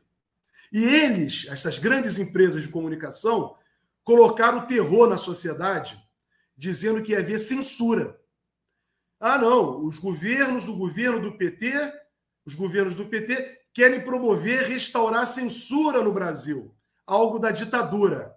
Era isso que eles falavam exatamente na época do segundo mandato do presidente Lula, primeiro mandato da presidenta Dilma. Me recordo bem isso. Mas isso digo para todos com clareza.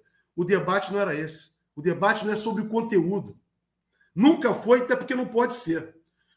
Na verdade, quem faz censura são os grandes meios de comunicação. Eles não, não possibilitam um debate como esse, Conde, que nós você trava todos os dias, né, em diversas oportunidades que você né, convida várias pessoas para estarem dialogando, explicando. Nós não vamos ter um, um papo desse na Globo News, nós não vamos ter um papo desse na TV Globo, nós não vamos ter um papo desse na, na Band News, não vamos ter.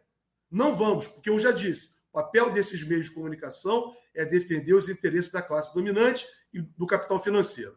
Então, Conde, é, aí vem o governo, tem que saber o que quer. Com clareza. Saber o que é, quer. Tem, tem que, eu acho que a gente tem a gente tem grande espírito crítico, a gente tem grande compromisso com a democracia. Estou falando a gente do, do, da, da, das mídias democráticas, né? E dos setores democráticos da sociedade, como Jorge Folena, advogado, cientista político, setores acadêmicos, setores movimentos sociais. Ontem, o Stedley simplesmente deu uma aula espetacular naquela CPI do, do MST. É uma coisa assim, é cinematográfico que ele fez lá muito bonito, mostra, dá, dá uma esperança muito forte quando ele fala dessa não hierarquização, por exemplo, do MST, que tem a ver até para não expor, né? Ele falou: se, se botar o título de presidente do, de um num camponês, ele morre assassinado na semana seguinte, né? Então, ele falou tudo isso com tanta clareza lá na, na CPMI. Então, nós temos muita qualidade na sociedade, e mas nós precisamos alertar função de uma mídia responsável, Folena, é alertar o governo, né, de é, desequilíbrios, distorções, né, como o PL da Globo, interesses, lobbies, né? É isso. Esse que é o ecossistema virtuoso do debate público. E a imprensa convencional não está mais interessada, ela não sabe mais fazer isso. Né? Ela esqueceu como é que faz, não sei se um dia soube. Meu querido Jorge Volena, vamos aqui para o bate-papo. Hussein Brasil, DOC do Monstrão, deveria manchetar todos os jornais, o DOC do Joaquim de Carvalho, né, conhecido querida, é, de, queridamente aqui, né, carinhosamente como Monstrão. É, Fernando Baez, são 8 mil emissoras a MFM martelando pro Bozo. É, a gente tem, eu ia dizer que a gente tem paciência também. Vamos esperar o resultado. O governo, oito meses, fez muita coisa, claro mas nós também temos a urgência, né, Folena? O Lula tem a urgência, é matar a fome da população. Nós temos a urgência, precisa regular essa mídia brasileira. Chega, né? Vamos, vamos ter que aguentar de novo. Vamos ter que aguentar uma guerra entre Record e Globo e ficar olhando? Folena. O, o Conde, olha, aí é saber exatamente. Você tocou, você tem tocado no ponto central. Está sendo ótima essa conversa contigo. Porque, na verdade, é, estamos falando de luta de classes. Né? Então, vamos, vamos falar com sinceridade. O presidente Lula sabe disso. Ele não é aceito, o, o Conde. O presidente Lula, pelas suas origens, suas origens históricas, ele jamais vai ser aceito pela classe dominante. Eles, eles engolem o Lula. Eles engolem o Lula. Entendeu? Então, o presidente Lula tem que ficar claro para ele, pra, como de fato o presidente Lula é um brasileiro, é um chefe de Estado e de governo compromissado com o Brasil compromissado com a soberania nacional, com o desenvolvimento e com o fim da pobreza. Isso você vê que o presidente Lula sempre foi assim nos dois governos dele, esses sete meses de governo. Porém, Conde, não dá para você ter um país soberano, um país que tenha como objetivo o combate à, desigualdade e à pobreza, sem fazer um enfrentamento com essa classe dominante. É lógico que isso tem uma tática, é óbvio nós lutamos né, o processo histórico né, no que nos apresenta e no qual nós estamos é, vivenciando, né? mas ele vai ter que fazer isso em algum momento, Conde, porque, olha, o PT né, já foi apiado do poder, no caso particular, a presidenta Dilma e o Partido dos Trabalhadores, de um golpe que não ocorreu, é o tal do desvio de finalidade. Eles usaram as instituições, a Constituição para impeachment uma presidenta que não cometeu nenhum delito. Então, o, o Conde, ou a gente tem isso com clareza, né? ou então a gente não vai né, garantir efetivamente a soberania do país. O presidente Lula tem falado nos fóruns internacionais o tempo inteiro, Conde, de uma nova ordem. De uma nova ordem. E nessa nova ordem, ele tem apresentado o declínio do dólar. Se ele, presidente Lula, resolveu, ele não falou isso uma vez, ele já falou algumas vezes. Se ele tivesse falado isso uma vez, eu poderia entender que foi um descuido dele. Um descuido. Mas como ele tem falado isso sucessivamente, não é um descuido. É um objetivo que ele tem né, dentro do governo dele se aliar a uma nova ordem. Então, quando você assume compromissos dessa natureza, que são coisas muito sérias, né, você fica sujeito a tudo. A tudo. Então, passa também né, o governo ter uma clareza. Né? E eu espero que sim, Conde, espero que ele saiba exatamente né, com quem. O presidente Lula sabe com quem ele está se dando. Não, ele quando sabe. a informação chega nele, viu, o Jofolena, a gente sabe disso, né? Porque realmente é, é, é, um país muito complexo, com muitas, muitos filtros e muitas, muitas questões, e algumas coisas não chegam no presidente Lula. Né? Tem que chegar. Né? Chegando né? Chegando, eu, a gente tem realmente o um estadista ali naquela posição que sabe arbitrar é, questões que são de ordem mais complexa, que não são simplesmente coisas para especialista. Né? A questão da comunicação, questão para estadista no Brasil, não é para especialista, para estadista. Fulena, antes da gente terminar, nós temos dois minutinhos aqui, eu queria que você falasse desse embrólio todo envolvendo aí é, o, o, Bolsonaro, joias, o ACEF, recompra de relógio e tudo mais é, é uma coisa tão, tão mirabolante que eu confesso que tecnicamente eu nem sei mais o que pensar, né? Você tem acompanhado? O que, que você tem, tem para dizer para a gente? Não, eu tenho acompanhado. Eu, eu só lamento, o, Conde, eu não vou, não vou fazer análise do caso, não, jurídico, mas eu fazer análise do, dos acontecimentos. Tá? Eu quero dizer o seguinte: eu, eu lamento, né, o meu colega lá, o advogado, né, ele deixou de ser advogado, infelizmente. Porque uma coisa é eu advogar, né, eu ter uma procuração para representar alguém. Mas a partir do momento em que ele se declarou como ele fez ontem, em que ele foi comprar uma joia, recomprar uma joia, confessando que aquela joia foi vendida, né? Que já, que já é um crime. Mas confessando, quer dizer, ele deixou de lado né, o exercício da profissão. Isso não é papel de advogado. Todo respeito, tá? Não estou aqui fazendo uma acusação à pessoa dele, não estou, quero deixar isso claro, mas é, é desagradável para a advocacia. Então, ele não atua, ele não está atuando mais como advogado. Ele não é mais advogado. Ele passou daqui para frente, ele assumiu ontem, né, uma condição, uma outra condição, a condição de parte, de partícipe, de partícipe nessa história toda, né? Que eu quero assegurar o contraditório, a ampla defesa, a todos eles. Mas é uma história que precisa, Conde, olha, os indícios são fortíssimos.